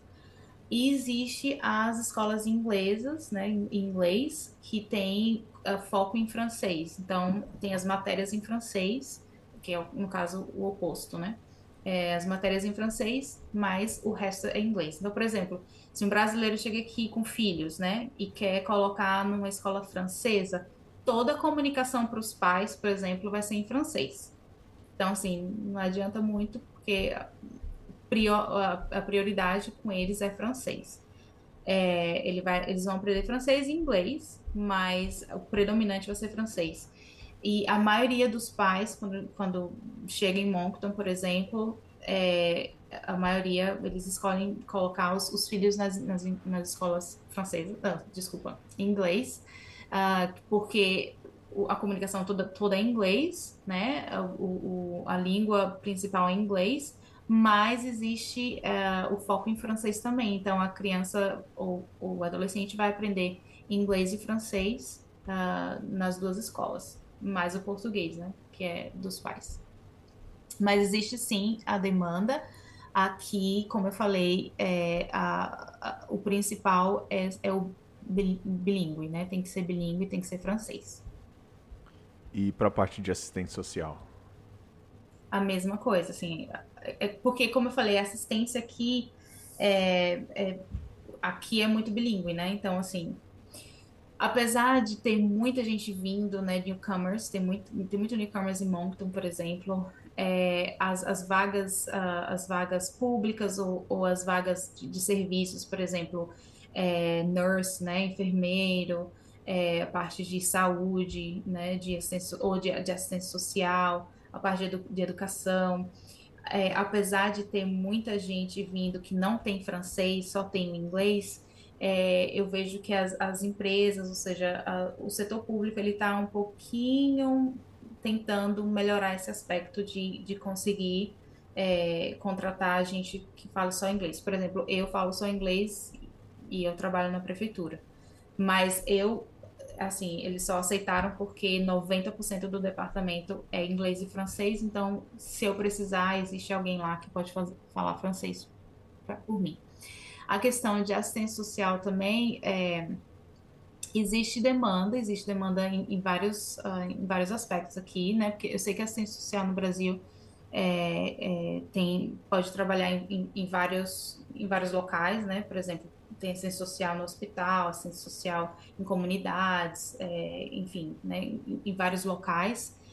É, aqui eu vejo mais na parte pública, né? Uh, na parte de, de assistencialismo mesmo, assim, de, de, de comunidade. Então, nessa parte é onde o bilíngue é, é necessário, né? O, a, o francês. Mas em outras partes do, do Atlântico não, não, não precisa. E existe sim a, a, a demanda. Um, tem muita gente que vem fazer college também, né, para essa área, que é uma área muito legal, assim, igual a engenharia, por exemplo, se você gradua, né, você já tem é, demanda de, antes de, de ou pouco antes de graduar, de se formar, você já tem essa, essa demanda já uh, de, de trabalho, né? Ah, legal. Uh, tem mais, mais uma pergunta aqui do Ítalo Lima. E as vagas uhum. de Cabinet Market, Marker? Vai Maker. ter mais? Aí ele já está falando que já está pronto para ir já. o Ítalo, conheço o Ítalo. É, eu não entendi. Ele falou o quê? Do cabinet maker? Cabinet, cabinet, cabinet marker, marker. Make, maker? Maker, cabinet maker. Deve yeah. ser maker. Ele escreveu maker, marker, é. deve ser. Ah, ah. O que que tem? Se, se vai ter mais vagas. Se vai ter ah, mais você vai ter mais vaga. Então, estamos aí, né? Estamos procurando. É, eu fiz, para quem está me assistindo, que fez a entrevista comigo semana passada, eu ainda estou esperando o feedback do, do empregador, né? Eu passei os, os perfis, eu passei os, os, os resumês, tudo, tudo para eles. Provavelmente vou ter uma, uma, uma reunião com eles final da semana ou semana que vem, então. É, não consegui falar nada para vocês porque eu também não tenho uh, do empregador, mas é uma área em demanda. Eu acho que assim existe sim a possibilidade se você não conseguir para essa vaga que eu estou recrutando especificamente, existe uma demanda, sim, é, e a gente está buscando parcerias, né, com empresas aqui, uh, justamente para para ter condições de indicar esse, esse tipo de candidato, que é o candidato que a gente mais tem, né? Né, nessas áreas também. Então, Ítalo, fica aí na torcida. Se não for dessa vez, uma hora acontece. Sempre o que eu falo para todo mundo. Aqui né, existe oportunidade. Canadá, para mim, é uma, uma terra de oportunidades. Então, assim, vai se preparando que uma hora acontece. Maurício, Olá, vou dar uma sugestão. Tomando... Não, eu já sei que eu tô tomando puxão de orelha aqui, peraí. Não, eu tô falando, vamos avançar para os quadros. Aí, se der tempo, né? Senão a gente vai ficar aqui também até 3 horas da manhã. Então, deixa só, só, só, fazer a, a, última pergunta aqui, da, da, senão eu já tomei o puxão de orelha aqui. Não só. bate, Maurício. Vamos lá. É, o Atlântica 2. Acredita ter, acredita ter oportunidade de job offer para a área de vendedor, Sales Associate, para já quem está no. Pra, para já quem está no Canadá e com visto de trabalho acompanhando o cônjuge nos estudos? Com certeza, com certeza. Sales Associate Customer Service é o que mais tem. É, assim, né? Um, lógico que vai depender muito do seu inglês, nível de inglês, como você consegue se comunicar. Por quê? Porque Customer Service é, é customer face, que a gente chama, né? Então você vai estar lidando com, com clientes praticamente o dia inteiro. Então vai depender muito do seu inglês, né? Da sua, da, da sua habilidade de comunicação. Mas existe sim uh, não só demanda para para aqui, porque assim, o customer service ele é basicamente para retail, né? E retail existe, uh, como que fala retail em português? Enfim, se vocês souberem, me ajudem depois. É, Varejo. É, Varejo, é varejo. Varejo. Varejo? Talvez. Tá. Comércio. De lojas. Comércio, é. Comércio, comércio de loja. Comércio de loja. Isso. E, existe muito fases, né, para lojas, né? Existe fases, é, por exemplo, de muita venda, né, no verão. No verão, meio que bomba, assim, é, na primavera e verão aqui, por exemplo. Uh, no, no, inverno, por exemplo, no inverno, uh, no fall, né, no, no, outono, no inverno já cai um pouquinho. Então, quando cai as vendas, já cai a demanda também, porque não precisa de tanta gente. Uh, então, é muito de fases, assim, essa questão de customer service, né? Mas é, se você é dessa área, se você, né, tem experiência nessa área, foca muito no seu inglês. Eu acho que o inglês é, assim, o, a chave, ainda mais estando aqui com visto. O inglês, a habilidade de comunicar é a chave mesmo para conseguir Customer Service. Legal. Então vamos partir então para os nossos quadros né, tradicionais aqui do Carreiras. Aí depois, se a gente tiver mais tempo, a gente volta para as perguntas. Tá? E só que antes de entrar para os quadros, né, eu vi que o pessoal estava perguntando se vai ficar gravado. Então vocês podem usar esse mesmo link aí para assistir mais tarde, ele vai, vai ficar gravado. Tem esse vídeo e tem mais 88 episódios aí do Carreiras no Canadá e vários outros aí que a gente fez especial, então para vocês assistirem, tem bastante coisa, bastante conteúdo aí, tá? E se vocês estiverem gostando, deixa o like aí, deixa seus comentários, deixa suas perguntas aí, a gente está sempre respondendo todo mundo. Interage, deixa gente. Vocês, povo aqui do Atlântico é muito friendly, né? Muito é. amigável, né? Que chama. Então vocês têm que já praticar esse. já fazer a interação aí. E, então vamos lá, Emily. Uh, nosso primeiro quadro é uma pergunta sobre lazer, uma discussão que surgiu nas nossas redes sociais, no Instagram, lá, arroba as carreiras no Canadá, que é sobre o uhum. lazer. Então uh, a gente colocou alguns posts sobre lazer e o pessoal sentiu falta, né? Reclamou que quando eles mudaram, sentiram essa dificuldade, essa diferença entre o Brasil e o Canadá na, na no lazer, né? Como foi isso para você no começo, quando você chegou aqui?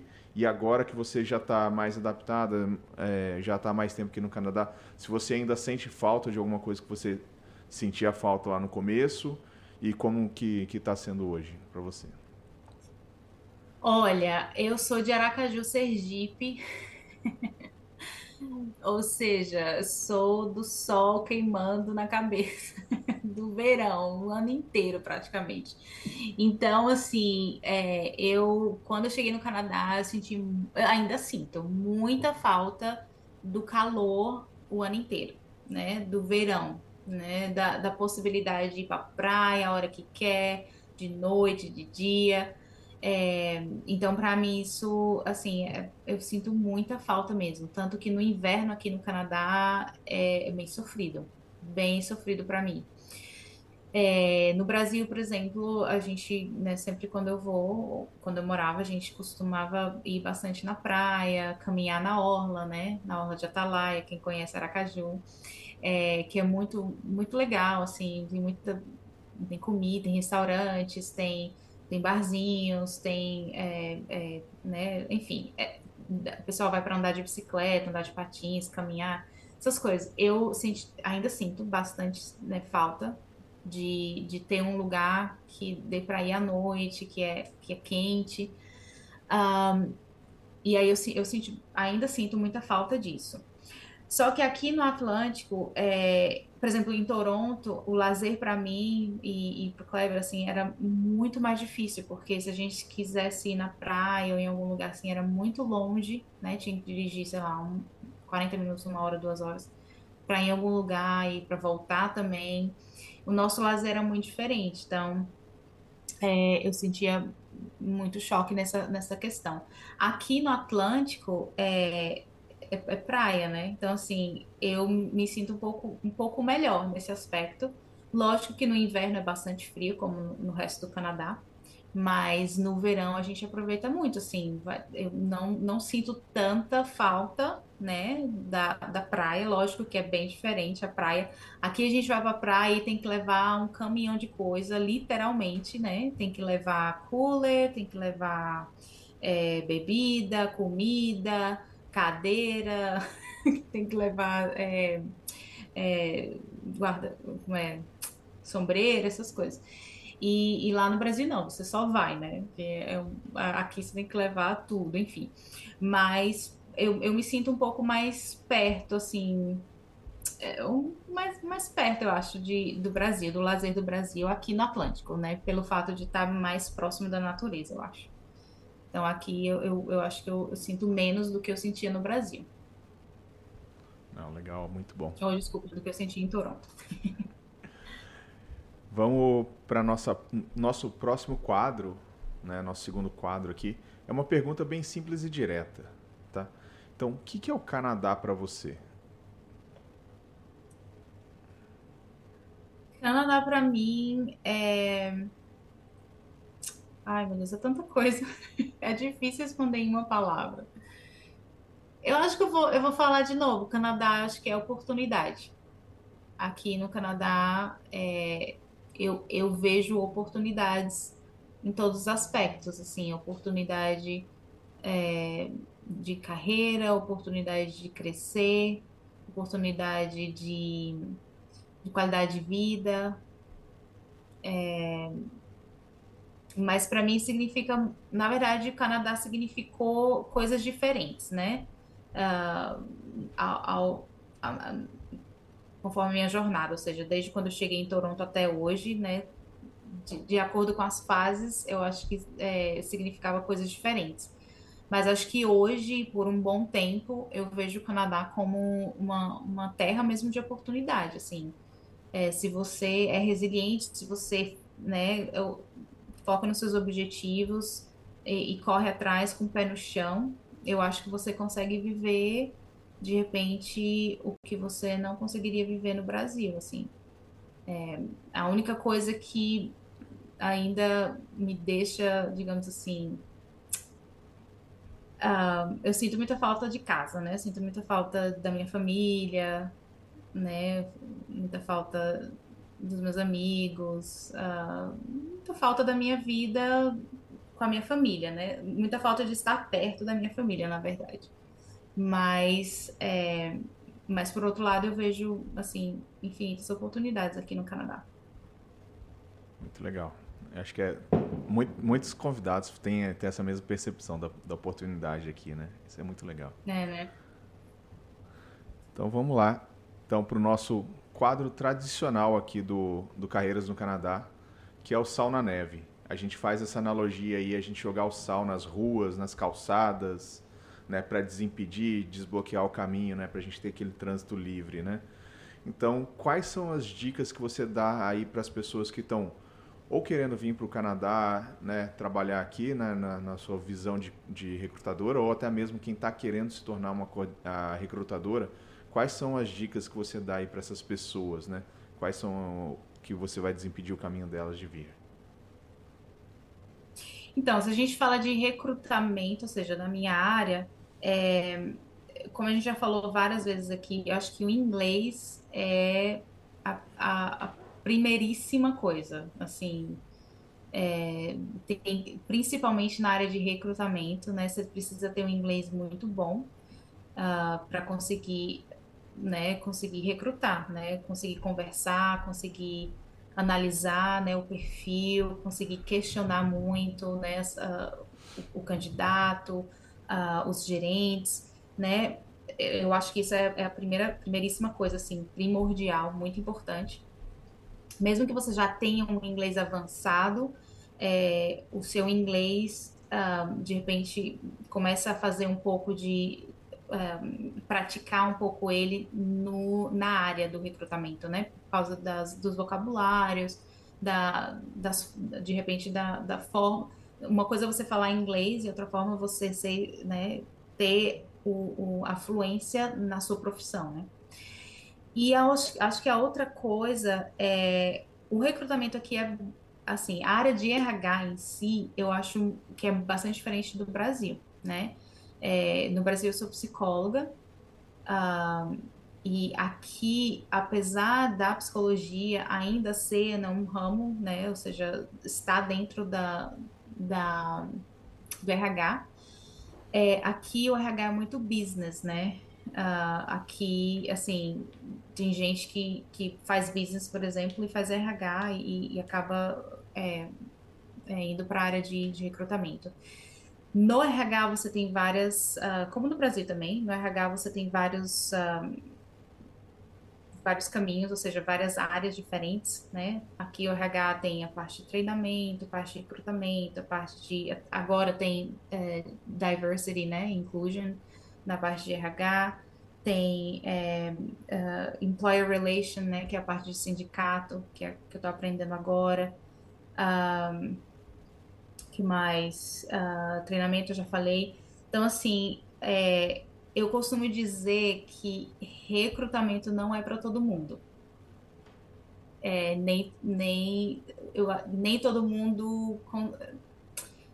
É, na verdade, recrutamento não é para todo mundo. E por que, que eu falo isso?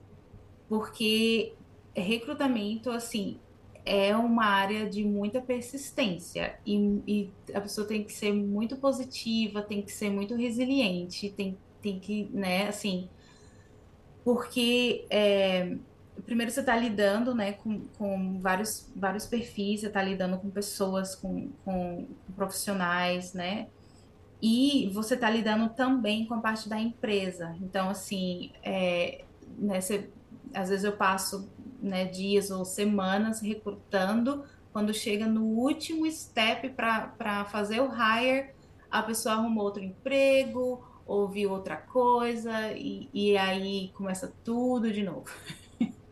Então, assim, é, e aí você tem que manter, né? Tem que ser positivo. Não, tá, vamos tudo de novo. A gente vai achar alguém melhor agora. Enfim, o que, que foi errado? O que, que, que, que eu não vi naquele, naquele candidato que de repente eu, eu vou ter que prestar mais atenção. Então, assim, é, tem muita questão uh, de skills mesmo, né? A, a, questão de gostar, né? A, a, a recrutamento, para mim, é assim, é, é natural né? Eu, eu amo a parte de recrutamento, tanto que já já tive oportunidade de, de ir para a área de benefícios, uh, já tive oportunidade, oportunidade de ir para a área de treinamento, mas para mim recrutar é assim uma, uma paixão mesmo assim. Então eu acho que começa é, pelo que você ama fazer, porque se você ama, você vai sempre ter aquele é, aquele impulsionamento mesmo assim para para fazer né, e para acontecer. E, e recruto, falando de área, de demanda, né, nessa, nessa, nessa função, ou seja, nessa profissão, aqui tem muito. Então, se você é recrutador no Brasil, por exemplo, ou é da, da parte de RH no Brasil, foca muito no seu inglês, porque aqui tem muita demanda. Agora, sim, é diferente quando a, a, a demanda que eu falo, demanda local, tá? Eu, assim, nunca até hoje eu nunca vi é, algum empregador indo fora do Canadá, por exemplo, para trazer recrutadores para cá. Por quê? Porque existe muita gente também que vai para a escola, né, que vai para o college, universidade, é, ou seja, que se qualifica uh, na área de RH, mas a área de RH é muito, tem muita demanda. Então, assim, eu recebo muitas, muita gente, acho que todo mês eu recebo gente vindo no meu LinkedIn falando assim, ah, Emily, tem essa vaga aqui, você não se interessa de é, gerência, não sei, de, de recrutamento, ou de, de gerência de RH, ou é, é, recrutador, enfim, ou HRBP, assim, tem muita vaga. Então, assim, se você é recrutador no Brasil, se você gosta dessa área, se você quer continuar, é, foca no seu inglês e é, usa o LinkedIn, porque o LinkedIn é uma ferramenta muito grande. Os recrutadores estão no LinkedIn né? Já, por aí você já, você já entende. Eu estou diariamente no LinkedIn, indiretamente procurando gente, né? Então, assim, aqui é muito forte o LinkedIn, né? Não só para o recrutador, mas para uh, ah, os candidatos de várias outras áreas. É, então, foca no seu LinkedIn, no seu inglês. Uh, e se você está aqui no Canadá com visto, uh, eu acho que assim existe bastante, bastante demanda nessa área aqui. Muito bom. E aí, Emily, então vamos agora para o nosso o seu momento, né? O momento Jabá. Então, conta aí para o pessoal aí onde o pessoal te encontra, fala um pouco da, da sua empresa. Então, o espaço é todo seu aí. Tá, vamos lá. Então, é, como eu falei no começo, né, a gente um, uh, abriu oficialmente a nossa agência de recrutamento e, recrutamento e consultoria, se chama ES Recruitment ou ES Recruitment. Uh, o site é esrecruitment.ca, né, .ca. Uh, e a gente tem a página no Instagram que também é ES Recruitment. Dá o seu follow lá, por quê? Porque eu sempre posto lá. Então, posições que eu tenho, parcerias que eu fecho com empresa, uh, é, trabalhos que, né, jobs que eu, que eu estou recrutando, eu sempre posto lá. E também no site.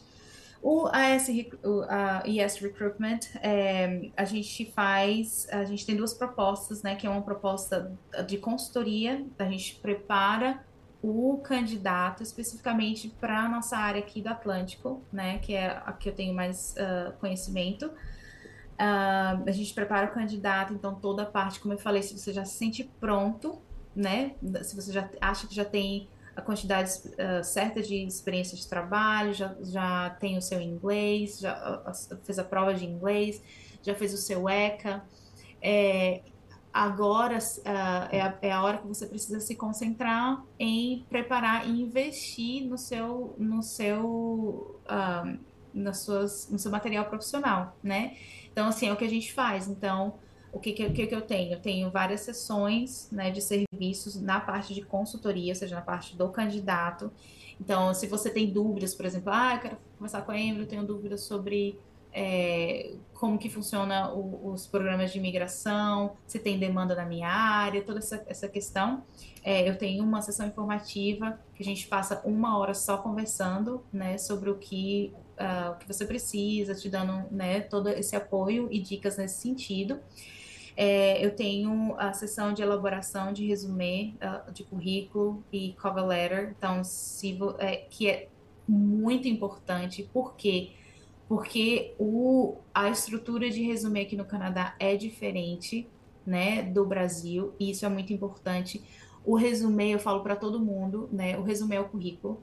É, o currículo, ele é, é, é como se fosse um convite que você entrega a empresas e a recrutadores né? O convite ele tem que ter o quê? O, o essencial do evento, né? E ele tem que, tem que é, ser atrativo, né?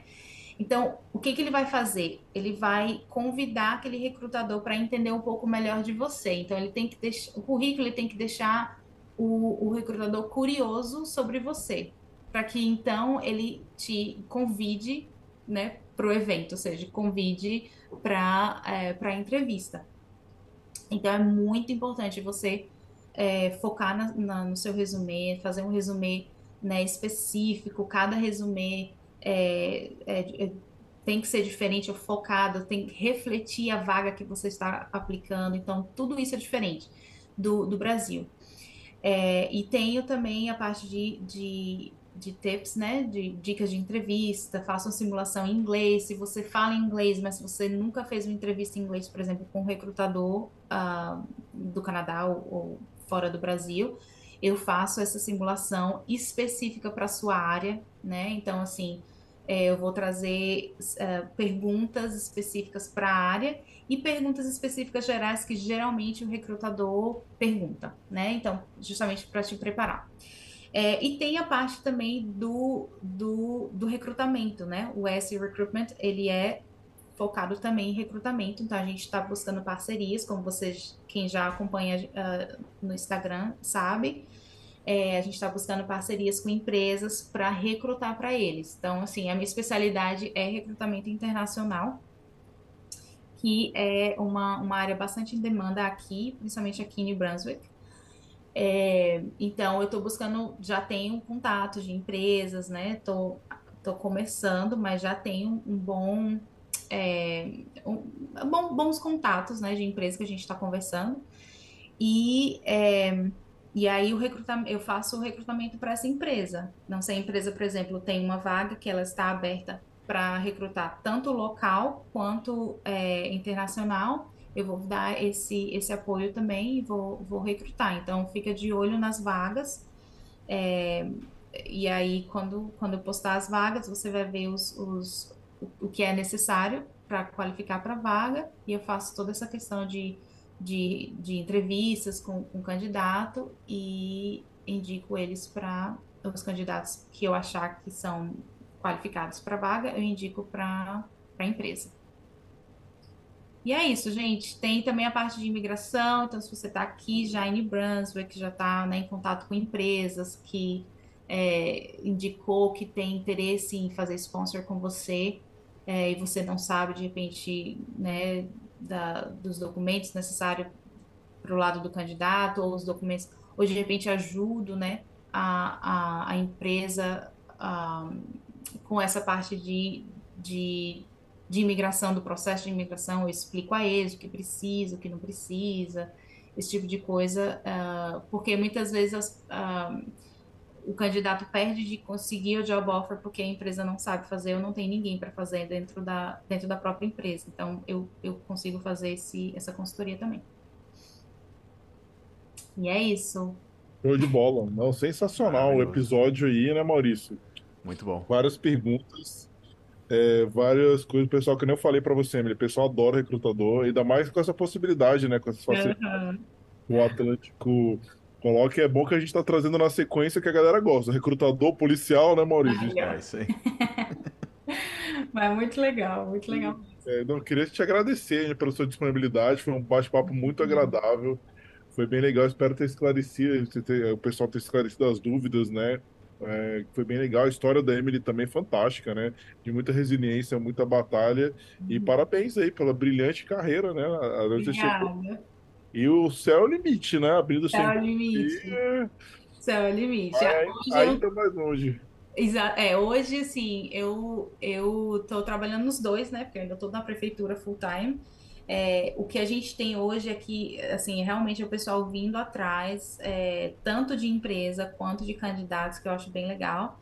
E então, assim, a ideia é expandir mesmo, é, é conseguir ajudar o máximo de pessoas que, né, que eu consiga. Com a job offer ou com a ajuda com a consultoria aqui ou estando fora do, do, do Canadá. Então, se você conhece alguém, né, que já está nesse plano Canadá, o que é legal também é, é, como a gente fala, é planejar, né? Se você de repente está começando no seu plano Canadá, essa é a hora de planejar e identificar o que, que você precisa de repente de hoje a um ano, né? Para não perder tempo, não ficar achando, ah, eu acho que eu preciso disso, acho que. E aí acaba não fazendo o que você precisa. Então, isso é muito importante também. E, assim, é, existe a possibilidade de imigrar estando no Brasil. Lógico que tem toda uma questão de qualificações que a gente tem que né, ver se, se, se, tem. E se você não tem, começa a, a planejar e começa desde já é, é, fazer acontecer, né? Se você tem, por exemplo, que tem um ano de experiência específico naquele NOC, naquela profissão, começa já de agora. É, então, entre em contato com a gente pelo Instagram, pelo e-mail, pela, pelo site e vou ficar super feliz de, de, de, de falar com vocês e entender um pouquinho sobre o perfil. E, nossa, super, muito legal participar do, do, do podcast. Eu acho que, assim, é, é uma, uma, uma forma, né, e, e assim, uma, uma, uma possibilidade bem legal de, de falar um pouco sobre o Atlântico, falar sobre as carreiras aqui, o que está acontecendo. E, nossa, muito legal. Muito obrigado pela, pela, pelo convite. É, não, muito obrigado você, Emily. E fala pro pessoal também que a gente vai colocar a Emily nas vagas que ela tiver, a gente vai divulgar ah, isso aí. o podcast com o maior prazer, porque assim, é, nosso interesse é ajudar. O interesse uhum. da Emily é contratar, então vamos unir esforço. Sempre que ela tiver vaga, vai falar direto com o nosso social media lá, vai divulgar sempre. Então fica atento nas nossas redes também, que a gente vai tentar ajudar a Emily no máximo que, que a gente puder, né? Estamos à disposição aí. Não, e eu acho que é uma parceria muito legal, porque é o que a gente precisa. Quanto mais candidato tem, melhor seleção, né? Sempre assim. Com certeza. E se eu não conseguir responder sua dúvida, você pode, né, de repente, entrar em contato também, perguntar. É, lógico que, assim, eu, né, é, é, eu e o Kleber, a gente tenta o máximo, né, responder as perguntas, mas é, no site tem tudo explicadinho, assim, tem todos os step by step, né? Se você, é, se você quer marcar qualquer sessão que está lá, tem tudo direitinho, como que funciona. Então, muita gente entra em contato, ah, eu queria conhecer seus serviços e tal. Tá tudo no site, né? A não sei que você tenha alguma dúvida específica, mas todos os serviços estão lá. E as vagas vão estar tá sempre é, abertas, né? É, e aí, como o Rodrigo falou, fique, fica de olho também no Carreiras aqui. E, e, é isso, gente. Muito obrigada de, de verdade por toda a interação. Acho muito legal as perguntas. Não bate mais no, no Maurício aí.